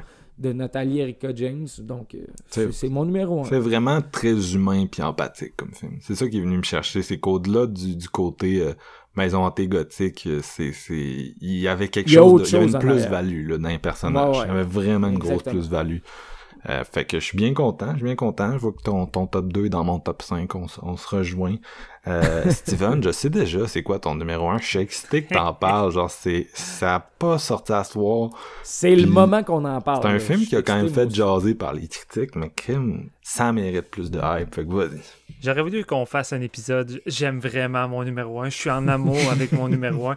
Mon numéro 1, c'est le seul film de mon top que j'ai vu trois fois cette année. C'est très Nice. rare que je fais ça. Il était aussi au FNC, man. T'as manqué un hostie de bon FNC. J'ai manqué le meilleur FNC ever. Ton top 3 était au FNC 2019. exact. Je parle de The Vast of Night ou The Vast? Vaste. Vaste. The Vast Vast, of ouais. Night. Euh, c'est un Amazon Original, fait que c'est sur Prime. Euh, c'est première réalisation de Andrew Patterson, écrit également par lui pour moi, c'est le premier film le plus marquant que j'ai vu cette année. J'ai vraiment pris une claque à quel point que c'était maîtrisé. Le film euh, se déroule durant une nuit au Nouveau-Mexique euh, dans la fin des années 50. On va suivre deux personnages. Euh, on va suivre le personnage de Faye Crooker, qui est une jeune fille d'école qui travaille comme opératrice téléphonique. C'est elle qui parce que des années 50, hein, c'est pas comme aujourd'hui. Tu parles à l'opératrice puis elle trace ton appel. c'est ça, elle, plug ta ligne avec la personne avec qui tu veux parler. Et on va suivre son meilleur ami, si on peut dire, Everett Sloan, qui lui est un animateur de radio euh, très populaire en ville. Puis durant cette nuit, alors qu'elle travaille comme opératrice puis lui est à la radio, elle, elle va euh, intercepter un son vraiment bizarre. Puis elle va réussir à le garder sur une certaine ligne. Fait qu'elle va contacter son ami de la radio pour essayer d'y faire entendre et de lui dire ça pourrait être quoi exactement ce, fameux son bizarre-là. Et lui, va décider euh, de faire jouer ce son-là à la radio puisque c'est quelque chose qu'il n'a pas l'impression d'avoir déjà entendu et il veut voir s'il n'y aurait pas d'autres euh, personnes qui n'auraient pas déjà entendu ça. Et ça va engendrer une nuit vraiment étrange où ils vont euh, recevoir des appels de personnes qui connaissent ce son-là et qui ont des histoires reliées à tout ça. En gros, c'est ça, je ne vais pas trop en dire parce que moi, je l'ai découvert vierge et mon Dieu, qu'il faut en savoir le moins possible, je crois. C'est vraiment important. Et c'est peut-être le meilleur double feature que vous pouvez vous faire avec Scare Me parce que ce sont pour moi deux films minimaliste qui mise mm. sur un des aspects les plus importants, je trouve, dans le cinéma, les mots, euh, les dialogues. Parce qu'ici, encore une fois, c'est un film où que le dialogue est la vedette. Ici, c'est vraiment, euh, on laisse place à l'imagination. C'est vraiment des histoires et des trucs racontés à travers les personnages que vous allez vous imaginer. Mais encore une fois, la mise en scène n'est pas effacée. Ici, la mise en scène d'Andrew Patterson, virtuose. C'est une mise en scène à la limite du tape à l'œil, mais fuck, je m'en fous, man. Ça m'a jamais gossé parce que je trouvais qu'elle était tout le temps là pour apporter un élément de plus à l'intrigue, à qu'est-ce qui se passe, et elle venait rendre un, côté plus dynamique au dialogue, mais je pense que même en dehors de ça, les dialogues sont pareil dynamiques parce que les deux acteurs sont géniaux, leur chimie. La première euh, demi-heure, pratiquement, je dirais peut-être premier 20 minutes, c'est vraiment juste tu passes du temps avec ces deux personnages-là, puis c'est la caméra qui bouge constamment euh, entre eux, qui la suit, puis tu entends juste eux qui parlent de leur vision du futur, ça va ressembler à quoi, qu'est-ce qu'il va avoir comme objet. Tu sais, c'est ça pendant 20 minutes, c'est pas grand-chose, mais rendu là, ça suffit pour tomber en amour avec ces personnages-là, à les rendre charismatiques, à les rendre vrais, à les rendre naturels. C'est super intéressant. J'étais accroché à eux. La mise en scène me faisait triper. Et là, le film décolle vraiment à partir de quand elle va euh, détecter le fameux son. Et là, on va tomber dans le film science-fiction slash horreur qui, en tant que tel, ne révolutionne rien et pas quelque chose de, de nouveau. En fait, c'est de quoi d'assez classique, mais la façon qu'il l'amène, euh, à la fois très minimaliste et rafraîchissant, c'est fucking plus efficace que tout ce qu'on a pu voir dans les dernières années qui tentent d'élaborer ce style de. Je vais pas le dire c'est quoi, là. En fait, c'est même pas tant un punch, parce que vous pouvez le deviner assez facilement, ça va aller vers où un peu le film. Mais juste la façon qu'il traite, ça m'a fait triper. C'est l'équivalent de comment Pontypool traite le film de zombie. Euh, tu sais, à la fois vraiment. Analogie, ça. Ouais, c'est ça. Tu sais, vraiment, c'est comme on essaie de revenir aux sources puis d'essayer de, trouver l'efficacité à travers votre imaginaire. Et euh, là-dedans, là, il y a des moments, là, de deux personnages en particulier qui vont rencontrer leur histoire qui est reliée à ce son-là. Et c'est sans doute les moments qui m'ont foutu le plus la chienne cette année. Puis il n'y a rien. Euh, c'est un personnage assis qui parle, mais c'est tellement efficace, c'est tellement immersif. T'es juste imprimé là-dedans avec une atmosphère parce que Andrew Patterson, avec sa mise en scène qui arrête pas de bouger, qui se promène partout, arrive à créer quelque chose d'inquiétant. Il y a quelque chose d'inquiétant dans sa mise en scène, puis qui plane au-dessus de cette ville-là. Il y a vraiment quelque chose de pas normal, mais vraiment, il, propage ça avec des plans séquences de mongol vraiment fou. Puis on est vraiment dans une espèce d'atmosphère à la Emblem. Ça rappelle beaucoup l'époque des années 80 de Spielberg, où on zigzaguait entre le film familial slash par moment, on est quand même dans de quoi de plus dark. Euh, fait que c'est un heureux mélange vraiment qui fonctionne vraiment bien. Puis vraiment, ce gars-là marche dans les traces d'un Spielberg, dans, dans, dans ses euh, influences. Et vraiment, c'est vraiment maîtrisé de bout en bout. Euh, son dernier plan, vraiment, là, je l'ai trouvé super, hmm. super touchant. Ça m'a beaucoup marqué. Son premier plan, même, l'espèce de long plan séquence dans l'école, j'étais comme... Ah, c'est hallucinant t'accroches direct. J'étais un fan de premier dernier plan, fait que ouais, ouais, mais surtout que dans le film, t'as deux moments fatidiques de plan séquence. T'as celui-là, puis t'as un autre plan séquence. En tout cas, je vais pas le dire là, mais le deuxième plan séquence est là pour venir te, te, montrer quelque chose. Puis c'est, tu dis Chris, comment il a fait ça C'est tellement calculé au millimètre près là. Euh, c'est, débile, c'est débile. Fait que c'est ça, la fucking bombe, c'est sur Amazon Prime. Euh, c'est évidemment, comme je l'ai dit, c'est quand même minimaliste, c'est lent, mais c'est pas lent. C'est lent dans le sens que c'est pas un film qui mise sur l'action, mais ça roule, ça roule, ça arrête pas. Les dialogues fusent, la caméra fuse, ça arrête plus, c'est fou. Euh, fait honnêtement, ma plus belle Les personnages sont ultra attachants, by the way, en plus. oui, Tu veux vraiment être genre en plein dans l'action avec eux, puis découvrir tout ça. Ah en même temps que autres, genre.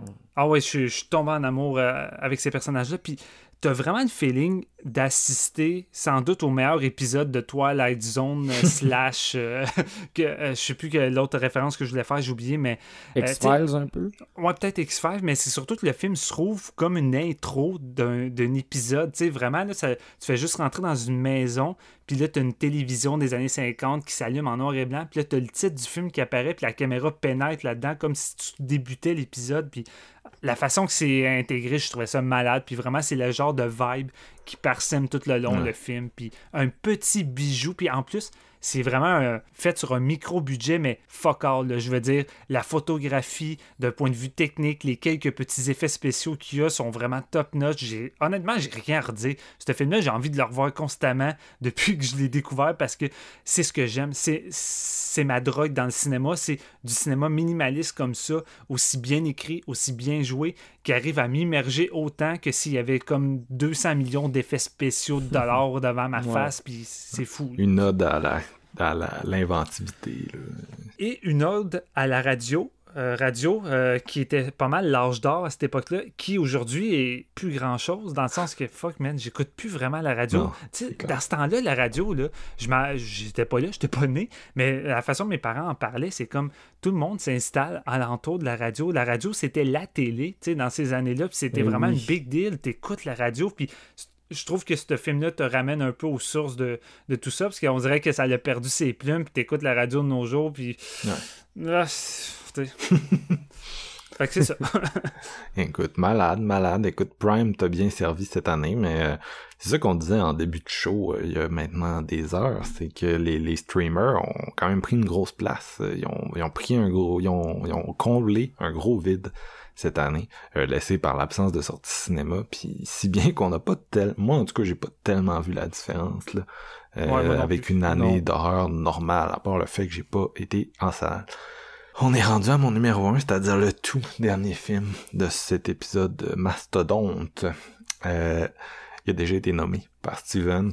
C'est, mm-hmm. écoute, mm-hmm. mes numéros 1 dans, mettons, les cinq dernières années, c'est tellement des trucs, tu sais, je les ai adorés, mais c'est des trucs que tu t'attends à voir en numéro un dans un sens, c'est-à-dire It Follows, Green Room, Mother, euh, le remake de Suspiria. Puis l'année passée, j'avais The Lighthouse. Fait que je, suis comme pas habitué d'avoir un film aussi... Je pense que je suis littéralement la personne que je connais qui aime le plus mon numéro un. Euh, la plupart des gens aiment ça, mais pas comme moi j'ai trippé là-dessus. C'est Scare Me de Josh Ruben. C'est... Steven a dit la meilleure comédie d'horreur depuis Shaun of the Dead. Écoute, c'est, c'est, c'est, pas mal. C'est une des meilleures comédies d'horreur depuis, euh, depuis très longtemps, selon moi. Euh, j'ai été absolument charmé à tous les niveaux par ce film-là.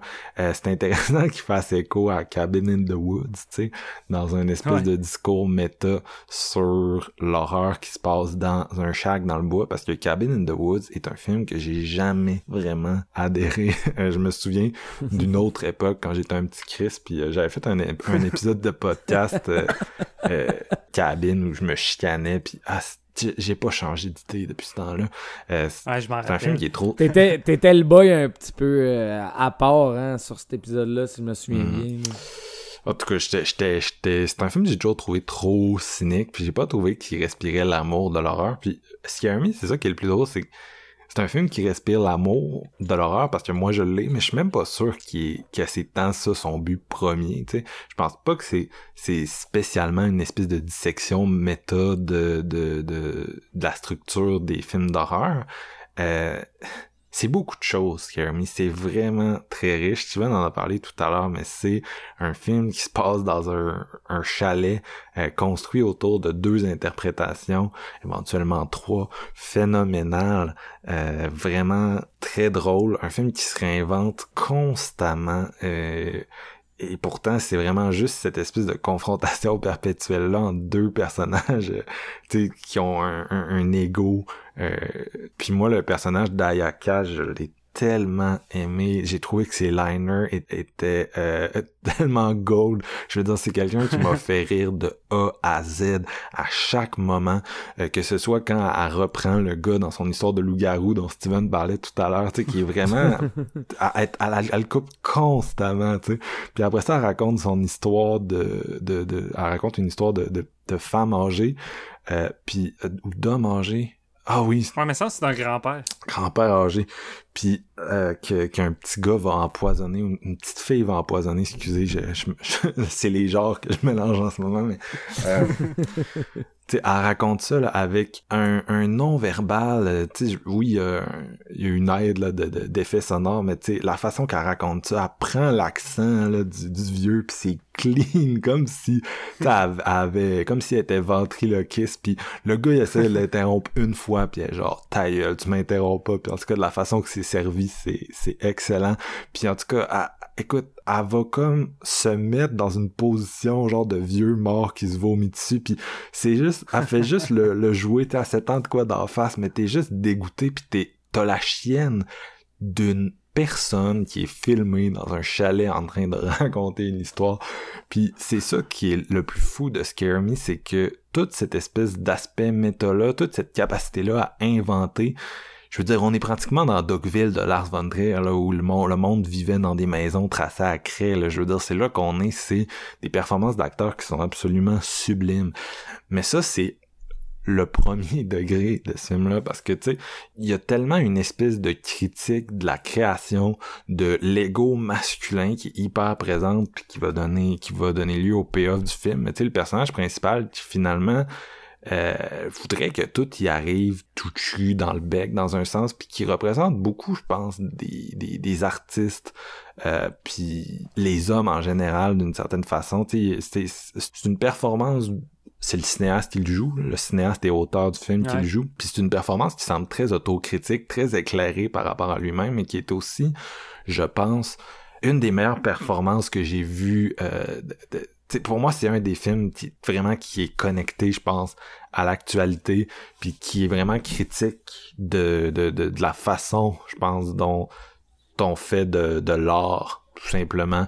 Euh, puis oui, c'est oui, c'est un film qui adonne d'être un dans un univers horrifique là, mais tu je veux dire, c'est vraiment sur l'art en général. Tu je veux dire, juste le fait que c'est c'est ce sont des romanciers, c'est même pas des cinéastes d'horreur dans ce film-là, ce sont des romanciers, tu sais.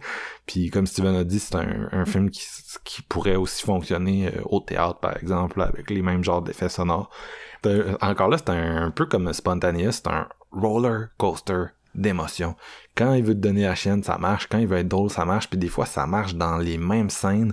La relation entre les personnages qui arrête pas d'alterner entre le, le gars il a vraiment besoin d'impressionner cette femme là c'est ça le truc le plus tu sais il a besoin de l'impressionner comme pour vivre c'est comme littéralement C'est le truc le plus masculin. non, c'est ça, c'est une espèce de, Ouais. de compétitivité, mais qui va juste d'un bord, parce qu'elle, elle sait qu'elle est meilleure que lui, tu sais. Puis ça devient un peu, euh, ça devient quasiment métaphysique à un moment où, tu sais, c'est quasiment genre sa voix intérieure qui, qui dit genre qui vaut rien, tu sais. Mais euh, non, c'est ça, c'est vraiment... euh, Écoute, les, les deux comédiens se renvoient la balle là-dedans, comme j'ai j'ai rarement vu, puis Euh, c'était juste 100% ce que j'aime à tous les niveaux. Puis, tu sais, c'était tellement un film qui était présenté d'une façon où, ah, c'est bon, mais c'est un peu trop long. Je me le suis mis un soir sur Shudder, puis je pouvais pas ça je, pouvais pas savoir mais après cinq minutes j'étais tellement hook juste le la première rencontre entre les deux personnages euh, j'étais comme oh my god je vais tellement aimer ça. Elle est tellement drôle. Sur le bord de la route enneigé puis tout c'est ming à mort c'est drôle en t'es déjà là à s'en calisse de lui dans un sens. Mais bref c'est ça. Fait que c'est un film qui c'est un film qui se réinvente constamment à toutes les à toutes les toutes les sept pistes les histoires le numéro le fameux numéro musical puis une finale où l'horreur euh, ah man je peux pas y aller je peux pas y aller tu peux pas aller hein ah tu peux pas tu peux y aller mais euh, en tout cas. je peux juste ajouter une affaire par rapport à ça. C'est avant de le revoir, parce que je sais que vous l'avez vu, je pense, plus qu'une fois.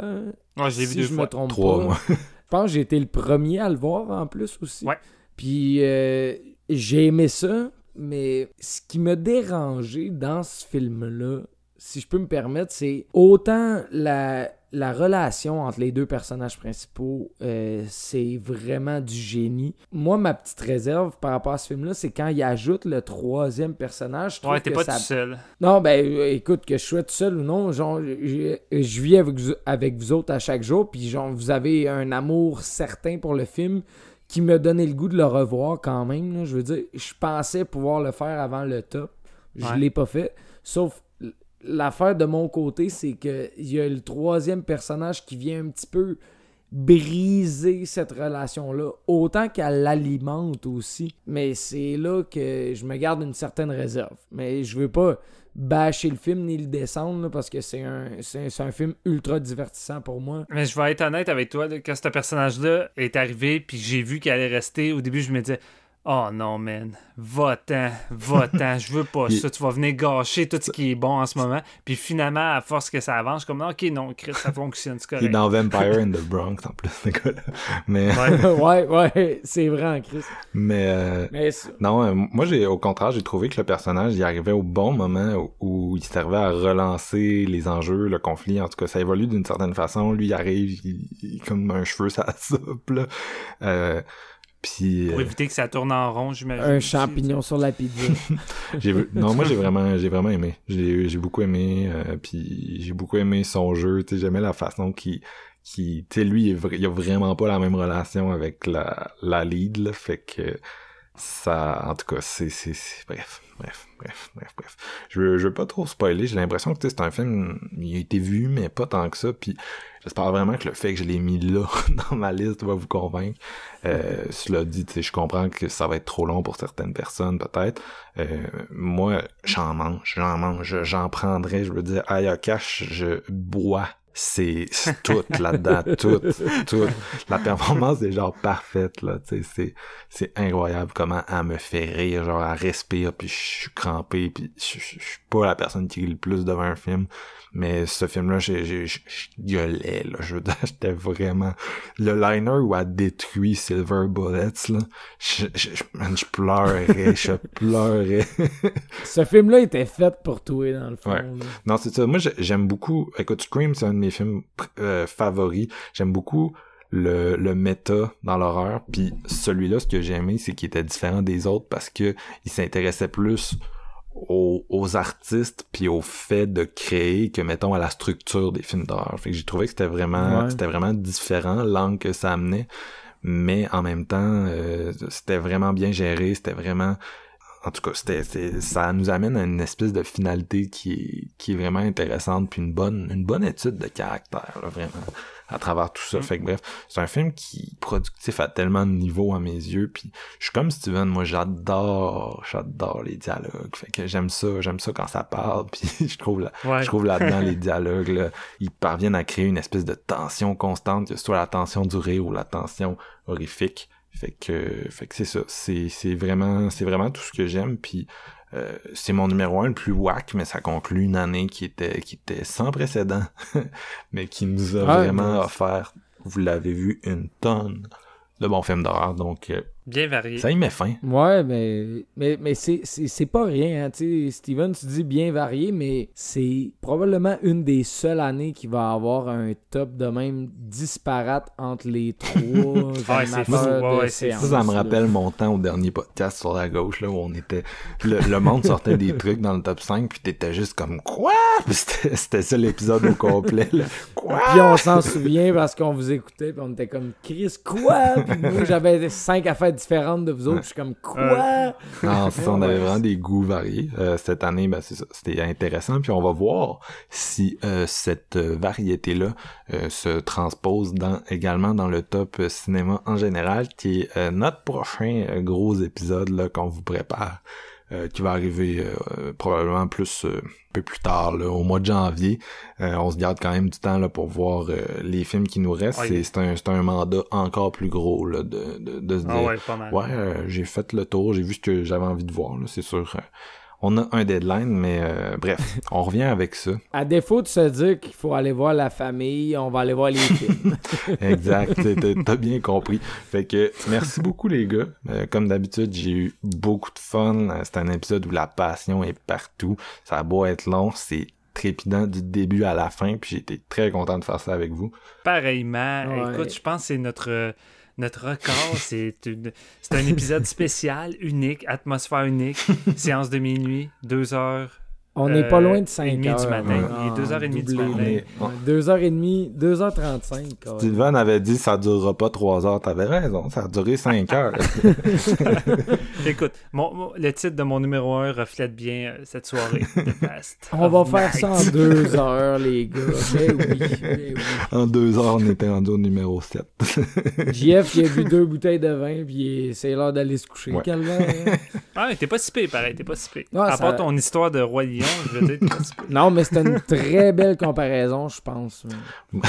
Oui, oui. je, je, je vais vous laisser, euh, je vais vous laisser parler de tout ça euh, en ayant fermé l'épisode. Donc, euh, ben, merci à tout le monde qui a pris le temps d'écouter cet épisode-là. Comme je disais précédemment, c'est c'est un épisode qui pogne beaucoup, fait qu'on aimerait ça savoir euh, de- des gens qui nous écoutent. Quels étaient vos favoris cette année? Oh. Euh, on aime ça faire cet épisode-là dans le positif. En général, on, on va pas nécessairement partir des débats durant le top horreur. On, on veut vraiment que ce soit un épisode où tout le monde euh, est passionné puis drive qu'est-ce qu'il a aimé des films pour qu'on ressorte vraiment tout le positif qu'il y y a eu dans 2020. Euh, puis je veux savoir c'est qu'est-ce qui a, qu'est-ce qui a passionné les gens qui nous écoutent cette année en horreur. Je suis bien curieux de vous entendre. Fait que merci tout le monde, puis euh, on se retrouve très bientôt pour un autre hostie de long top. Bye.